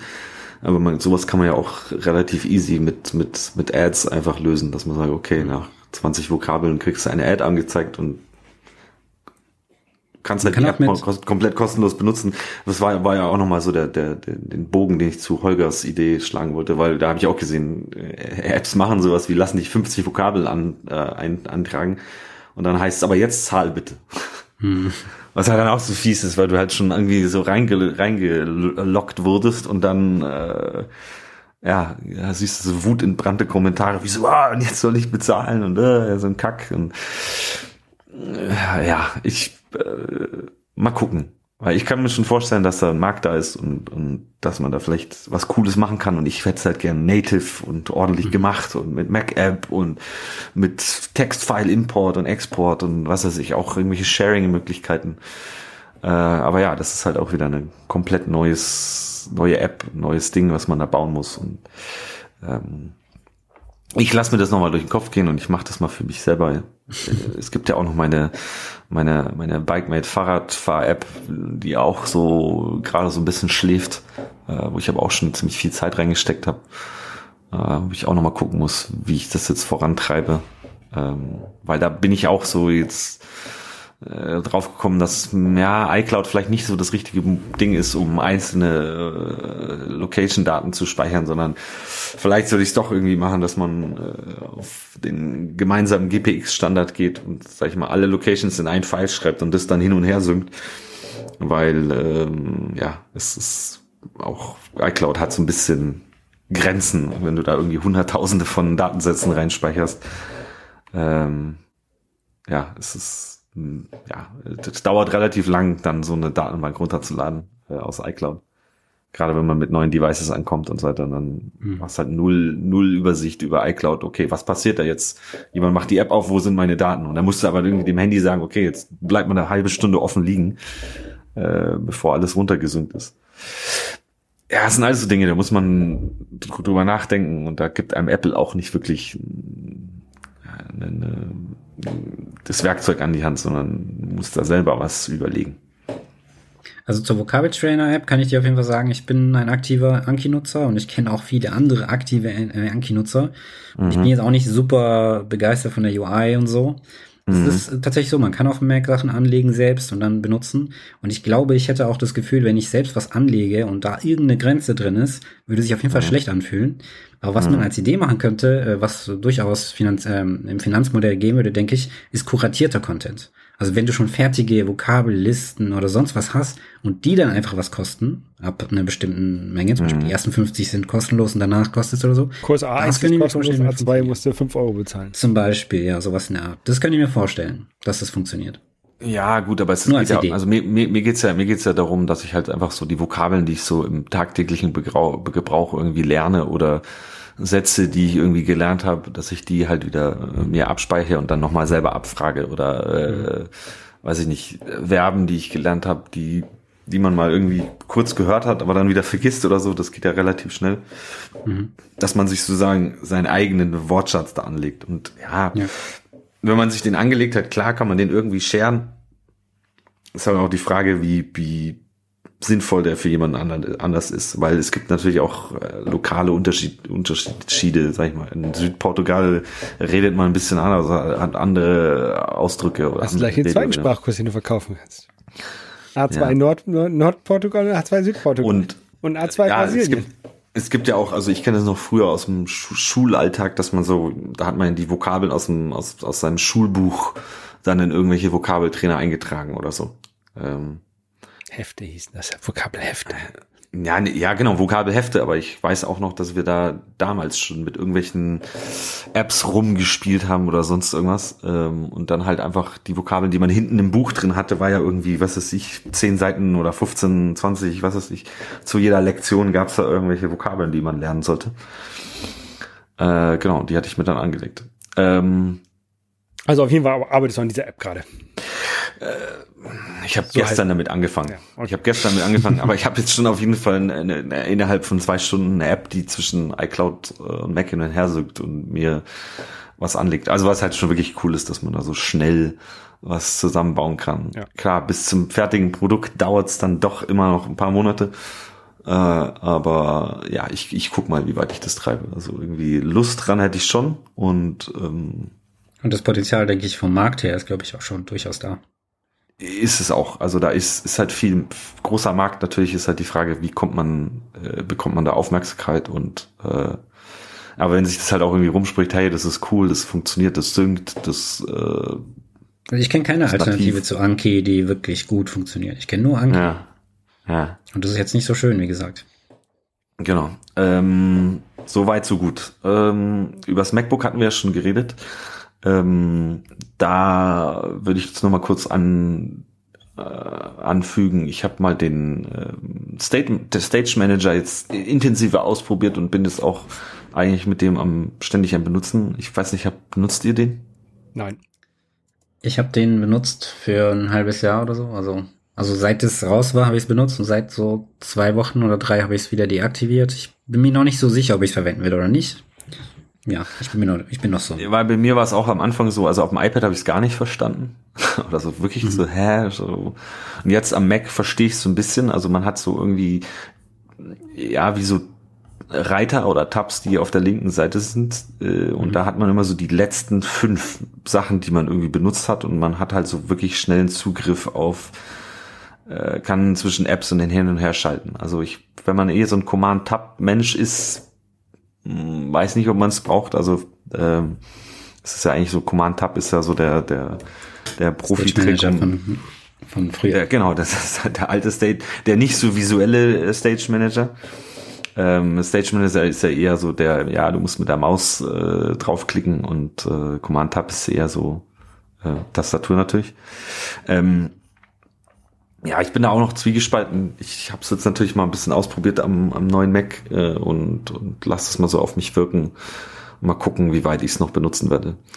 Mhm. Ähm, also ich finde es eigentlich hab, ganz geil, dass man da so gruppierte äh, Fenster haben kann, dass man sagen kann, okay, ich pack Xcode und Simulator einfach zusammen und dann, wenn ich äh, zu Xcode wechsle, dann habe ich das immer zusammen. Ähm, das Problem, was ich habe, so ist, wenn ich zum Beispiel Safari öffne, dann öffnet sich das immer neu und ich will das aber gerade in der aktuellen Tab-Gruppe haben. Und dann, mhm. also ich, ich bin mir noch nicht ganz sicher, ob es, also es gibt so Vorteile und es gibt Nachteile und ich bin mir noch nicht sicher, wann ich es äh, sinnvoll einsetzen kann. Aber ich finde, also das ist mein grundsätzliches ähm, mein Herangehen an neue Sachen. Ich versuche mal rauszukriegen, wie kann ich die neue Sache sinnvoll für mich benutzen, ohne zu denken, so ist die jetzt gut oder schlecht. Das ist, ich gehe gar nicht werten dran, sondern nur so, was davon kann ich jetzt für mich selber verwenden. Und diese Tab-Gruppen-Idee fand ich richtig geil. Ähm, mhm. Hat für mich noch nicht in jeder Situation funktioniert, aber es liegt vielleicht auch einfach daran, dass ich noch nicht so da komplett drin bin und noch nicht die Shortcuts kenne und die Tricks und so. Kann sein, dass es da vielleicht durchaus äh, eine sinnvolle Verwendungsmöglichkeit gibt, wie ich es weiterverwenden könnte. Ja, ich lasse das jetzt auch nochmal auf mich wirken. Auf jeden Fall habe ich den, den Rechner komplett neu eingerichtet. Also ich wollte natürlich auch keinen alten Intel-Kram irgendwie mit per Backup rüberziehen und sonst irgendwas.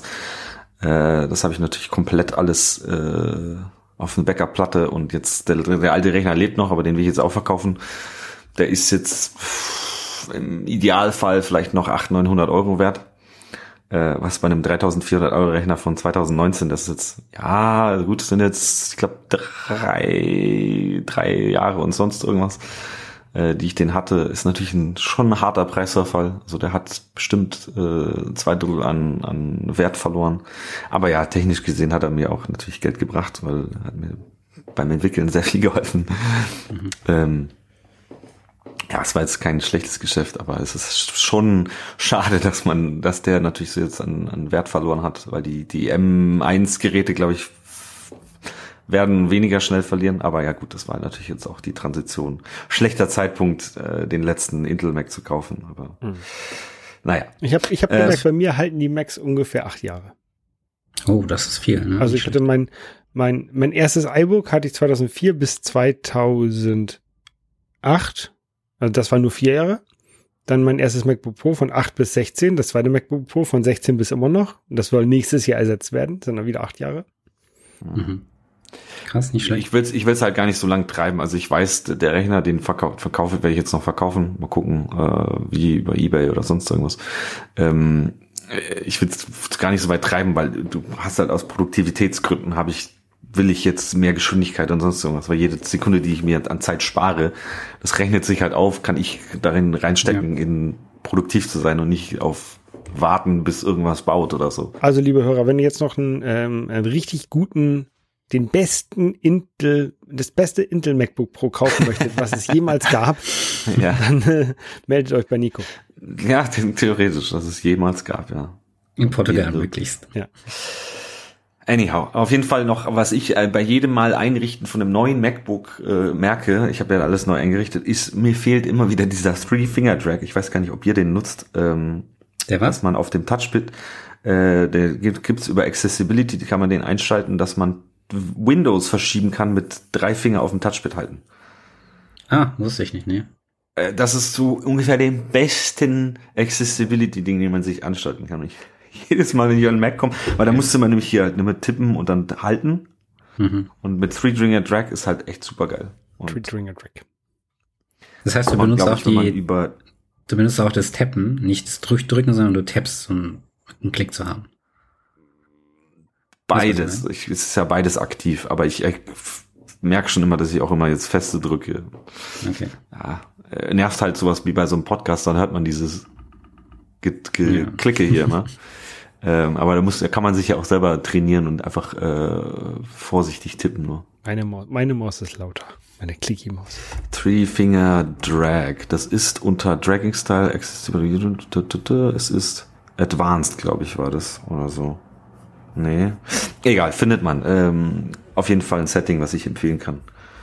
Ähm, wie, wie ist denn das eigentlich für dich, so Mac komplett neu einzurichten? Weil ich weiß nicht, vielleicht bin ich da äh, komisch, aber ich liebe das. Ich liebe es, so ein ganz neues Gerät zu haben und diese ersten zwei Tage einfach alles ganz frisch einrichten. Das fühlt sich so schön an für mich. Und, ja, Ahnung, ich weiß nicht, also mir, es, es frisst halt Zeit, die, die ich jetzt nicht zum Arbeiten habe. Natürlich hier Development-Umgebung einrichten. Jetzt habe ich natürlich, jetzt kann ich in Xcode wieder alles machen, mit Git alles machen, Fastlane läuft wieder. Ähm, das ist halt alles, ja, nicht Dinge, die man, klar, dabei sind auch habe ich jetzt noch Dinge äh, refreshed sozusagen. Bei Fastlane habe ich zwei, drei Sachen äh, geupdatet und äh, Hast du ein Skript, ja. nachdem du das äh, dich abarbeitest, oder was das sogar tatsächlich ähm, selber ausführt? Oder machst du alles so aus dem Gedächtnis so, ah, ich brauche noch Fastlane und ich brauche noch. Nö, das mache ich dann halt jetzt ad hoc. Dann sehe ich aber auch, okay, was brauche ich wirklich, weil man hat sich ja noch viel Mist installiert, den man gar nicht braucht. Ähm, also so, so war es jedenfalls bei mir. Und es ist natürlich jetzt auch um Altlasten loszuwerden. Ich mache das jetzt ad hoc, wenn ich weiß, okay, ich brauche was, dann installiere ich mir das. Und äh, ja, natürlich jetzt bei mir waren auch alle möglichen SSH-Keys und sonst irgendwas. Ähm, äh, und irgendwelche Connections zu GitHub und äh, nicht, wie heißt die andere Geschichte, Bitbucket. Und ich habe da verteilt, irgendwelche Sachen rumliegen. Ähm, ja, da bin ich auch darauf reingelaufen, dass jetzt hier äh, Xcode kann dir jetzt selbstständig SSH-Keys installieren. Äh, das ist aber, sollte man nicht machen, weil das, das, äh, die Passphrase, die, ich habe die nicht herausgefunden. Anscheinend legte Xcode irgendwie, irgendwie deinen, äh, den SSH-Key an. Ich kenne es aber so, dass ich dann Passphrase einfach Enter Enter drücke, einfach keine Passphrase zu meinem SSH-Key mhm. mache. Es ist so ungefähr den Standard, den ich auch bei mir in der Arbeit gelernt habe. Weiß nicht, ob das so smart ist, aber auf jeden Fall war, war dann sowas wie die Geschichten wie Fastlane. Er wollte dann nicht mehr äh, irgendwas mit Git machen weil äh, Fastlane irgendwie die Passphrase zu dem Key, zu dem SSH-Key brauchte. Ich habe dann versucht, selber per, per, per, per Git auf der Command-Line zu gucken, okay, was ist die Passphrase? Keine, keine Ahnung. Äh, Xcode hat, hat da irgendwas gemacht. So, musste ich jetzt äh, äh, killen und, und, und neu machen. Also äh, vorsichtig äh, beim Neueinrichten.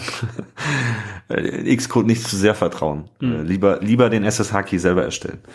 Ich finde auch Xcode ist nicht so ein guter Git-Client. Ich benutze da schon weiter Git Fork. Ich finde Xcode, das Ich hat auch, zwar jetzt also. zwar mehr Sachen bekommen und es ist auch ganz nice, dass jetzt Xcode immer schön anzeigt auf Dateien, ob man da jetzt was geändert hat oder ob es eine neue Datei ist und so. Dieses M und A, was da mal auf der Datei angezeigt Und auch im das Code ist ganz nett. der, der blaue Bereich, Genau. dass du siehst, was da tatsächlich Genau. geändert. Das, Das, ist das ist auf jeden Fall geil, Hm. aber ich benutze Xcode immer noch nicht zum Committen und sowas. Zum Beispiel, Nee. ich wüsste gar nicht, wie ich Pre-Commit-Hooks in Xcode mache, ob der das überhaupt unterstützt, keine Ahnung.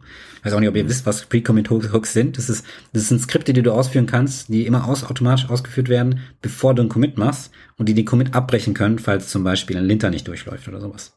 mhm. Okay. Genau, da kann wird man wahrscheinlich in Xcode nicht gehen. Das kann man zu man kann zum Beispiel SwiftLint als Pre-Commit-Hook machen und SwiftLint so einstellen, dass er nicht Warnings rausgibt, sondern Errors. Und dann würde quasi, wenn du irgendein SwiftLint-Warning hast in deinem Code, der dann eben ein Error ist, du könntest dann gar nicht committen. Das mache ich, das, das habe ich in meinem Teams mal eingeführt, damit eben diese ähm, Probleme, dass der, die CI dann fehlt, weil irgendein äh, Linter nicht durchgelaufen ist, dass es gar nicht passieren kann. Das spart ziemlich viel Geld im Server. Ja, Macht Sinn, ja. ja, gut. Verstehe ich. Ja. Ähm, gut, äh, kommen wir mal weiter. Das war jetzt so nochmal kurz ein äh, Roundup zum Mac. Ähm, ich habe ja, äh, haben wir ja drüber geredet, ich habe mir ja meine Paywall-Videos m, machen lassen von ähm, Herrn äh, Malik Assis und äh, Kollege.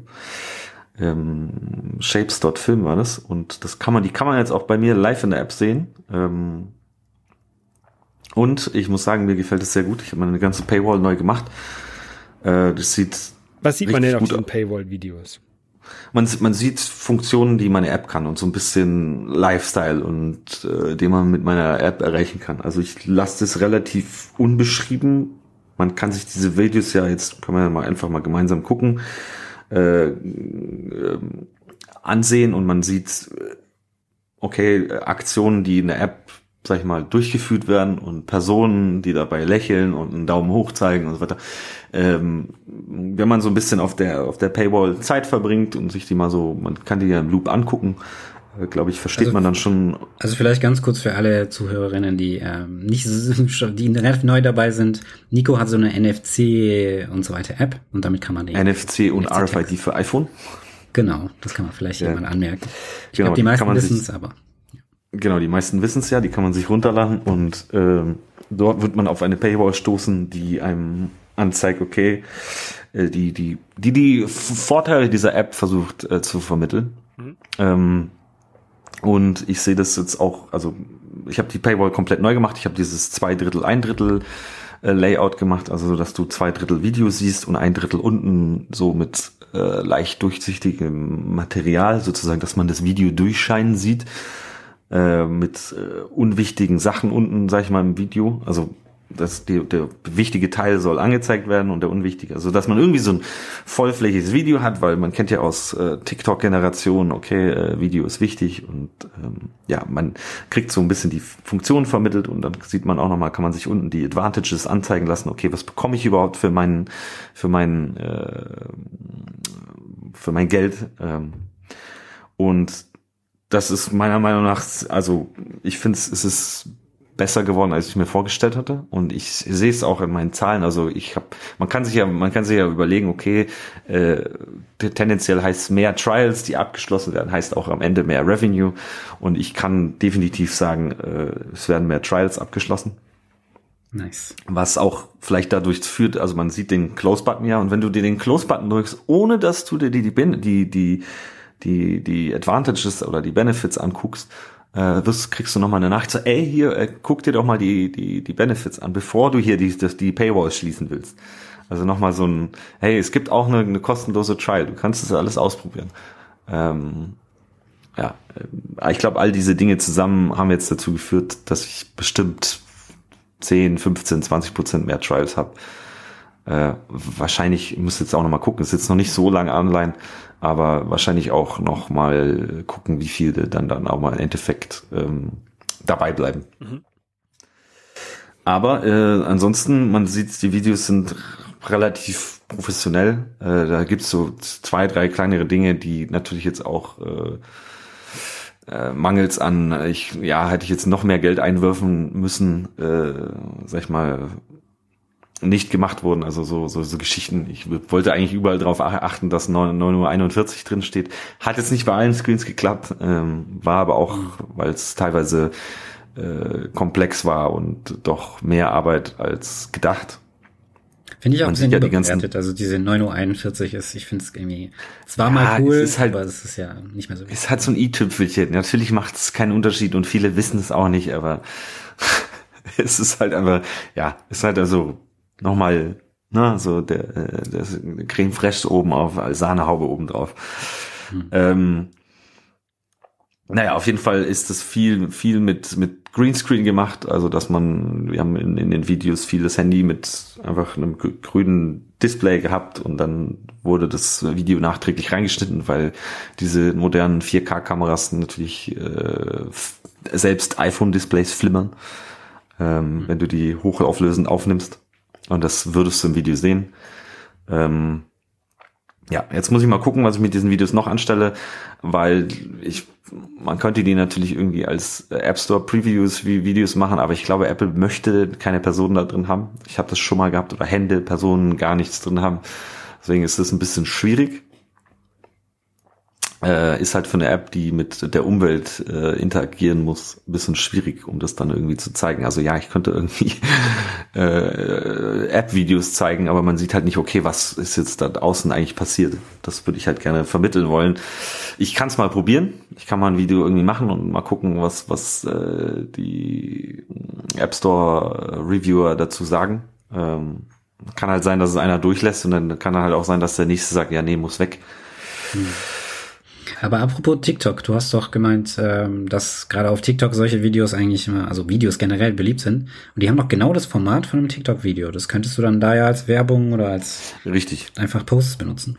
Ist ja, ist, ist auch noch, äh, da bin ich ja auch noch dran, dass ich, ähm, komme ich auch noch mal gleich dazu, dass ich jetzt äh, meine Marketing Force langsam anläuft äh, und ja, in die Richtung mehr passiert.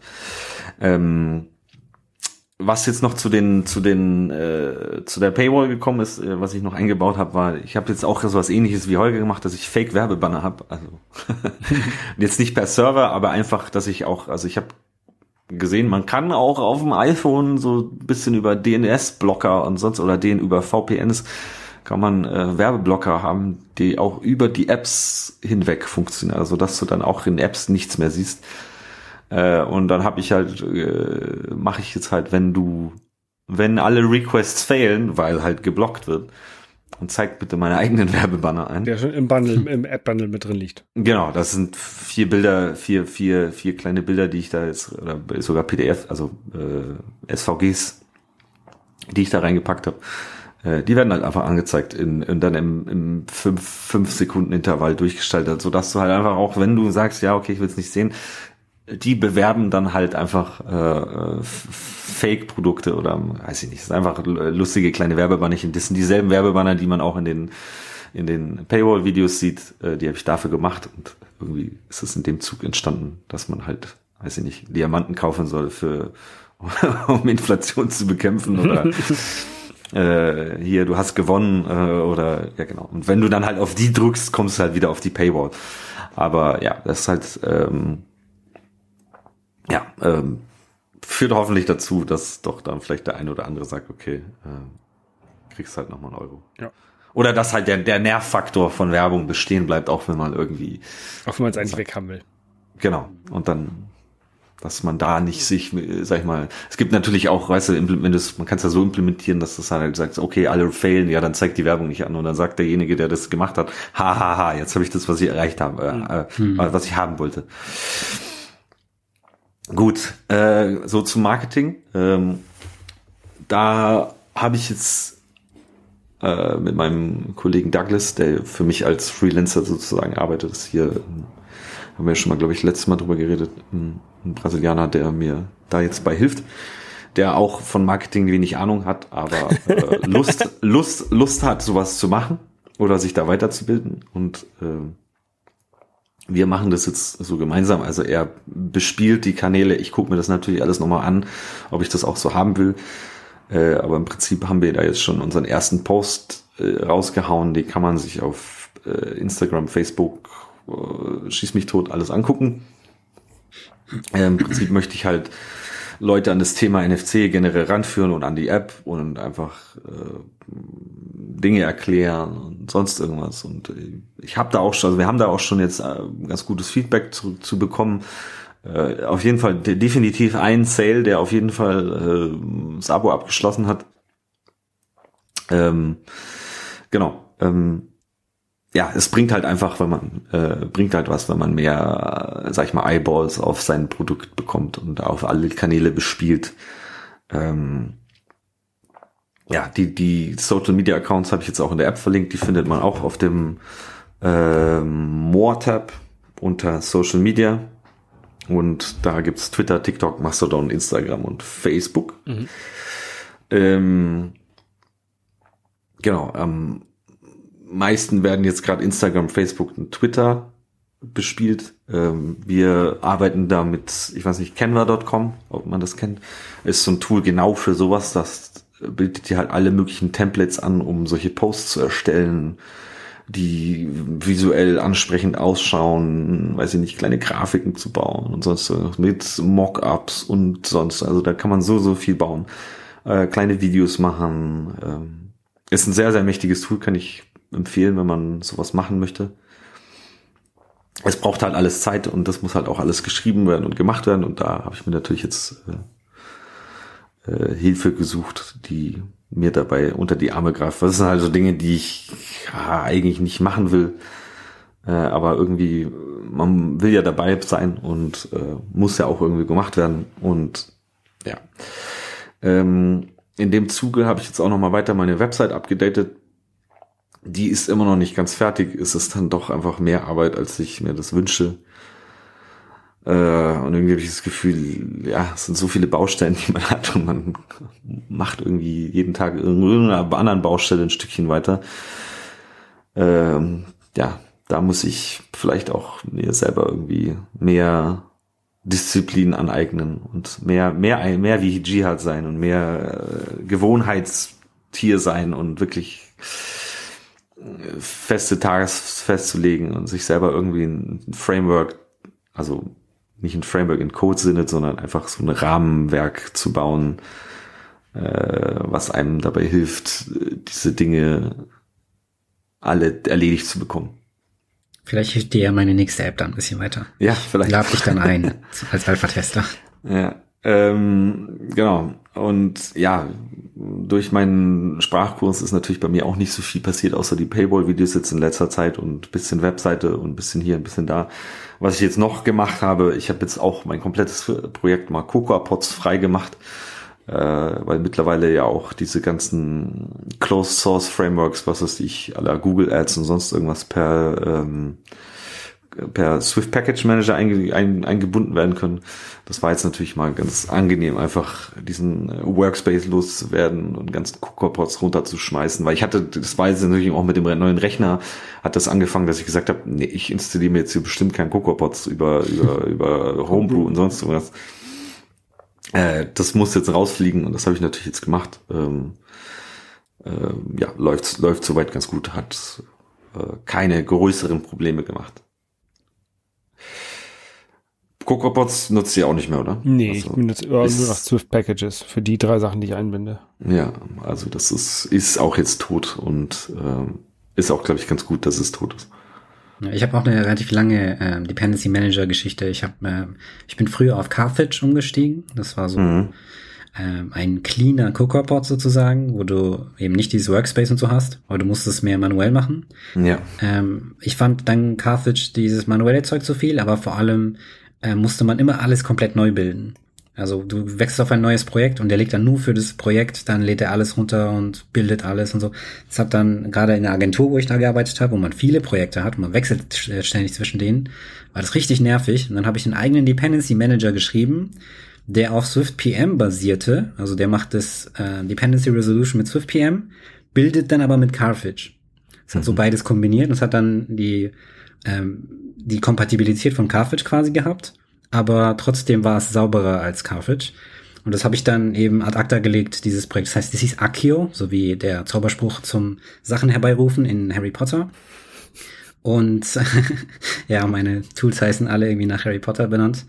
Auf jeden Fall ähm, habe ich das ad acta gelegt, sobald Swift PM nämlich auch diese Features bekommen hat, die noch gefehlt hatten wie zum Beispiel ähm, Resources Support. Du konntest früher in SwiftPM keine Bilder einbinden, du konntest keine Translations machen und so weiter. Ähm, aber SwiftPM hat das alles inzwischen abgelöst. Aber auf jeden Fall habe ich da mich viel mit Dependency Management befasst, deswegen. Ist Rema auch ein Harry Potter Zauberspruch? Ähm, nee, aber Barty Crouch hat mit Harry Potter was zu tun. Du musst äh, jetzt auch, äh, Gerard, ich weiß nicht, ob wir da schon mal drüber geredet haben, du musst auf jeden Fall mal nach Portugal kommen, weil J.K. Rowling wurde stark inspiriert, was Harry Potter angeht, von Portugal und der ganzen Unikultur hier.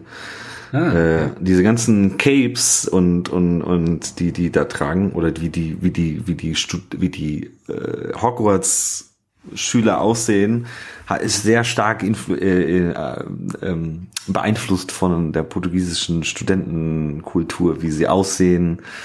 Hm. Ähm, ich glaube auch wär, architektonisch. Das wäre wär ja gar nicht J.K. Rowling, sondern das wären ja die Filmemacher. Das wäre, glaube ich, Stuart Craig, der da mitunter zuständig ist. Ja, aber ich, man, man weiß von J.K. Rowling ist ein Portugal-Fan und hat hier auch gewohnt oder hat hier auf jeden Fall ein Domizil oder so. Ähm, ist, es gibt ja auch so verschiedene Bibliotheken, so wie die Universität zu Coimbra hat eine sehr, hm. sehr, sehr schöne alte Bibliothek und ich glaube, da ist schon viel Inspiration auch von ihrerseits da in ihre Bücher und Machenschaften reingeflossen. Also wenn sie da gelebt hat, dann mit Sicherheit. Ich meine, das ist ja. Ja, ja, also auf jeden Fall mal, auf jeden Fall mal ähm, auf dem Radar haben, falls du mal ein bisschen Interessant. Harry Potter themed Urlaub machen willst. Nach Portugal zieht es uns schon, also da wollen wir auch gerne mal hin. Ja. Aber die Frage ist halt, wann? Schauen wir mal. Tja. Swift Evolution News. Was haben wir denn da noch? Ja, jetzt sind wir bei der Swift Evolution News schon angekommen und wie immer habe ich jetzt eine neue Proposal rausgepickt. Ähm, es gibt natürlich da mehrere neue und wie immer der Hinweis, einfach mal Newsletter abonnieren, ähm, um da mehr zu erfahren. Aber was jetzt eben ich vorstellen möchte, ist SE0386. New Access Modifier Package. Und wie man schon am Titel hört, geht es darum, dass es einen neuen Access Modifier geben soll. Also Access Modifier sind diese Dinge Public, Private, Internal und so weiter, die man da in Swift Code immer wieder schreiben kann. Und es soll eben einen neuen geben, der hieße dann Package. Und der ganze Sinn davon wäre, dass es im Moment bisschen schwierig ist, wenn man selber zum Beispiel eine Library schreibt oder ähm, man hat ja, hauptsächlich ist es für Library-Autoren. Also wenn man sowas wie Barty Crouch schreibt äh, oder irgendwelche anderen Swift, äh, Swifty User Defaults oder sowas in der Art. Und das Problem da ist, dass man oft die Library selbst aufteilen möchte. Man hat dann so eine Public Interface, also ich habe zum Beispiel bei Barty Crouch eine Target, die heißt Barty Crouch Command Line Interface. Das ist dann das Target, was eben nicht Kommandozeilenprogramm am Ende ausgibt. Und dann habe ich eins, das heißt Barty Crouch Kit. Dann habe ich eins, das heißt Barty Crouch Translator, glaube ich, wo ich dann eben die Translation-Sachen drin habe. Und das Kit hat dann irgendwie die Logik zum Durchsuchen von Sachen.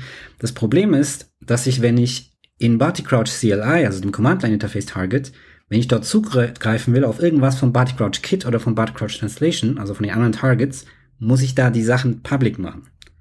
Das bedeutet aber, dass wenn, nehmen wir mal an, Barty Crouch wäre eine Library, die man in eine App einbindet, dann wären diese ganzen Sachen auch in der App zugreifbar. Also meine Kit und meine internen Libraries quasi innerhalb der Library wären dann, äh, deren API werden öffentlich zugänglich für alle, äh, die meine äh, Library einbinden. Und das ist ein Problem. Und um das zu lösen, würde man eben einen neuen Access Modifier einführen, der hieße dann Package. Und der würde dann sagen, okay, in meinem Barty Crouch Kit zum Beispiel, würde ich alles, was ich in, in den anderen Targets innerhalb des Package verwenden will, würde ich nicht public markieren, sondern als Package. Und dann würde ich eben das in Barty Crouch CLI noch äh, verwenden können. Aber Leute, die zum Beispiel in Apps meine Library einbinden, die können dann nur die Public-Sachen verwenden. Mhm.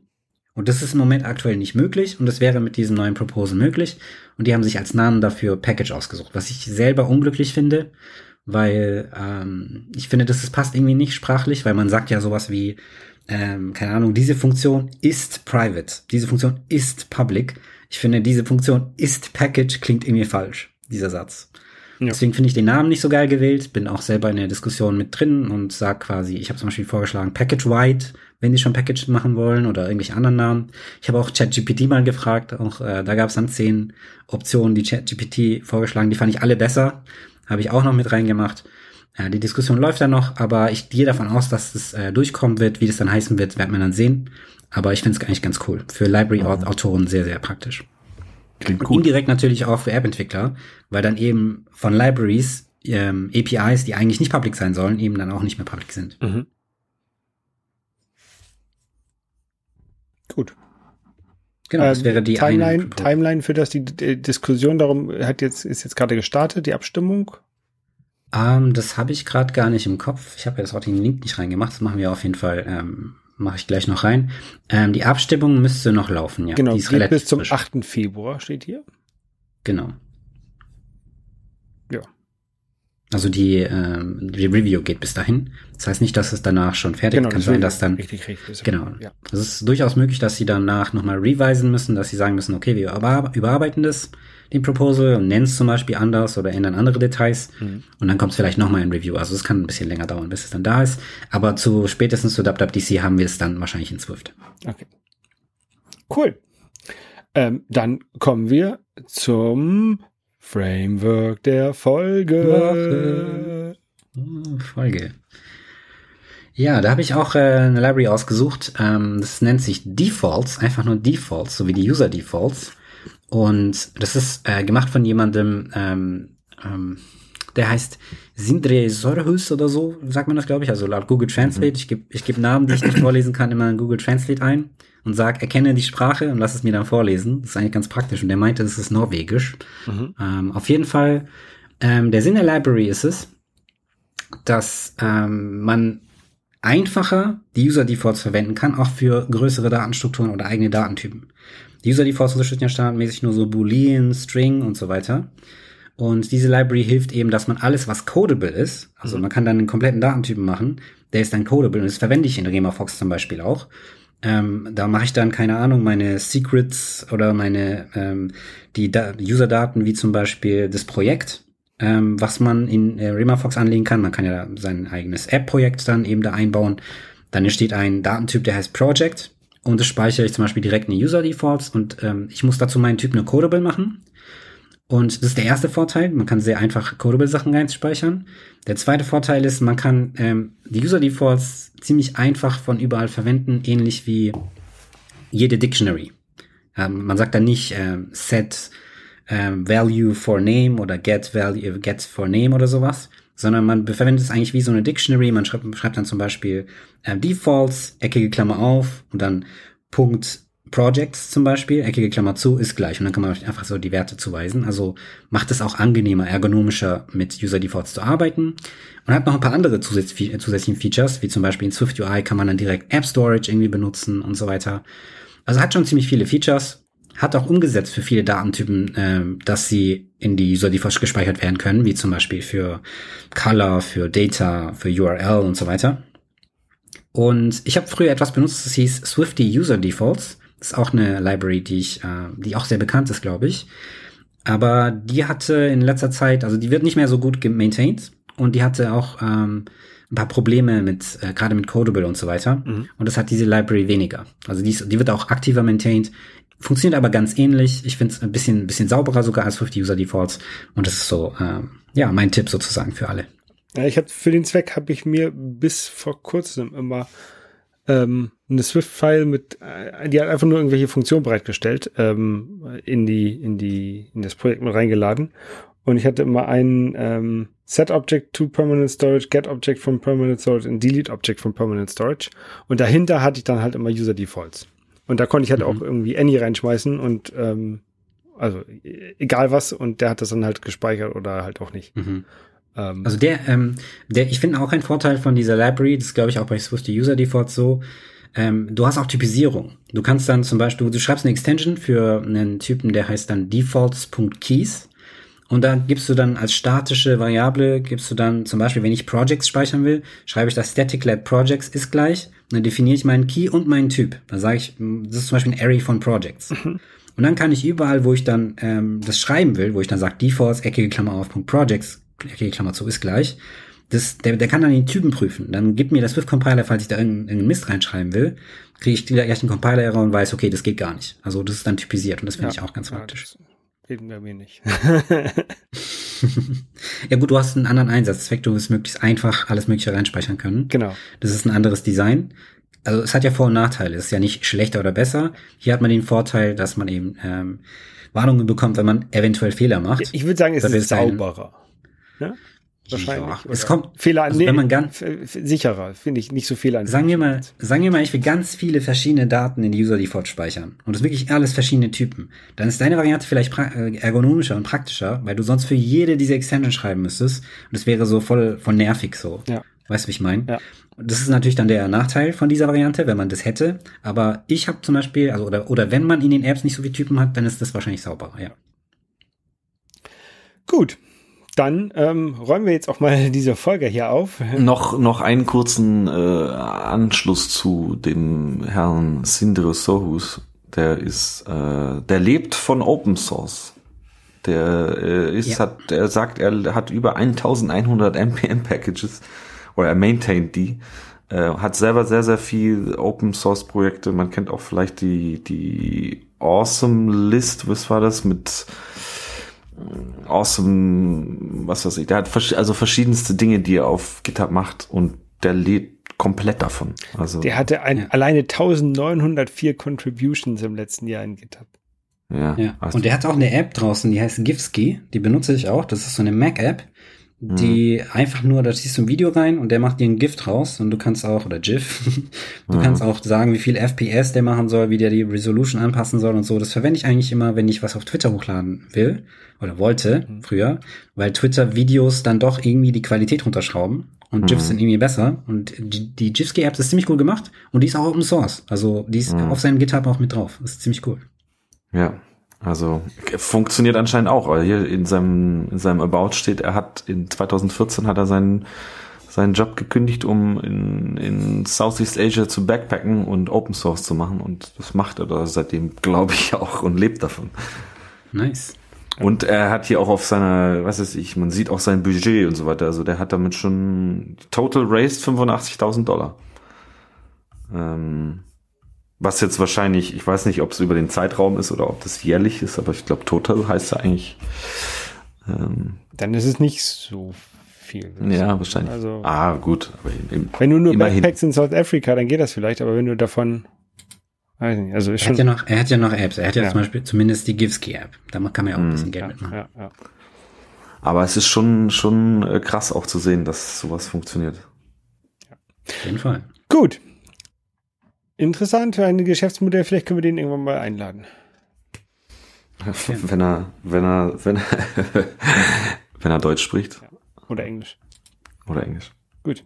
Dann äh, bis zum nächsten Mal. Tschüss. Tschüss. Dahin. Ciao.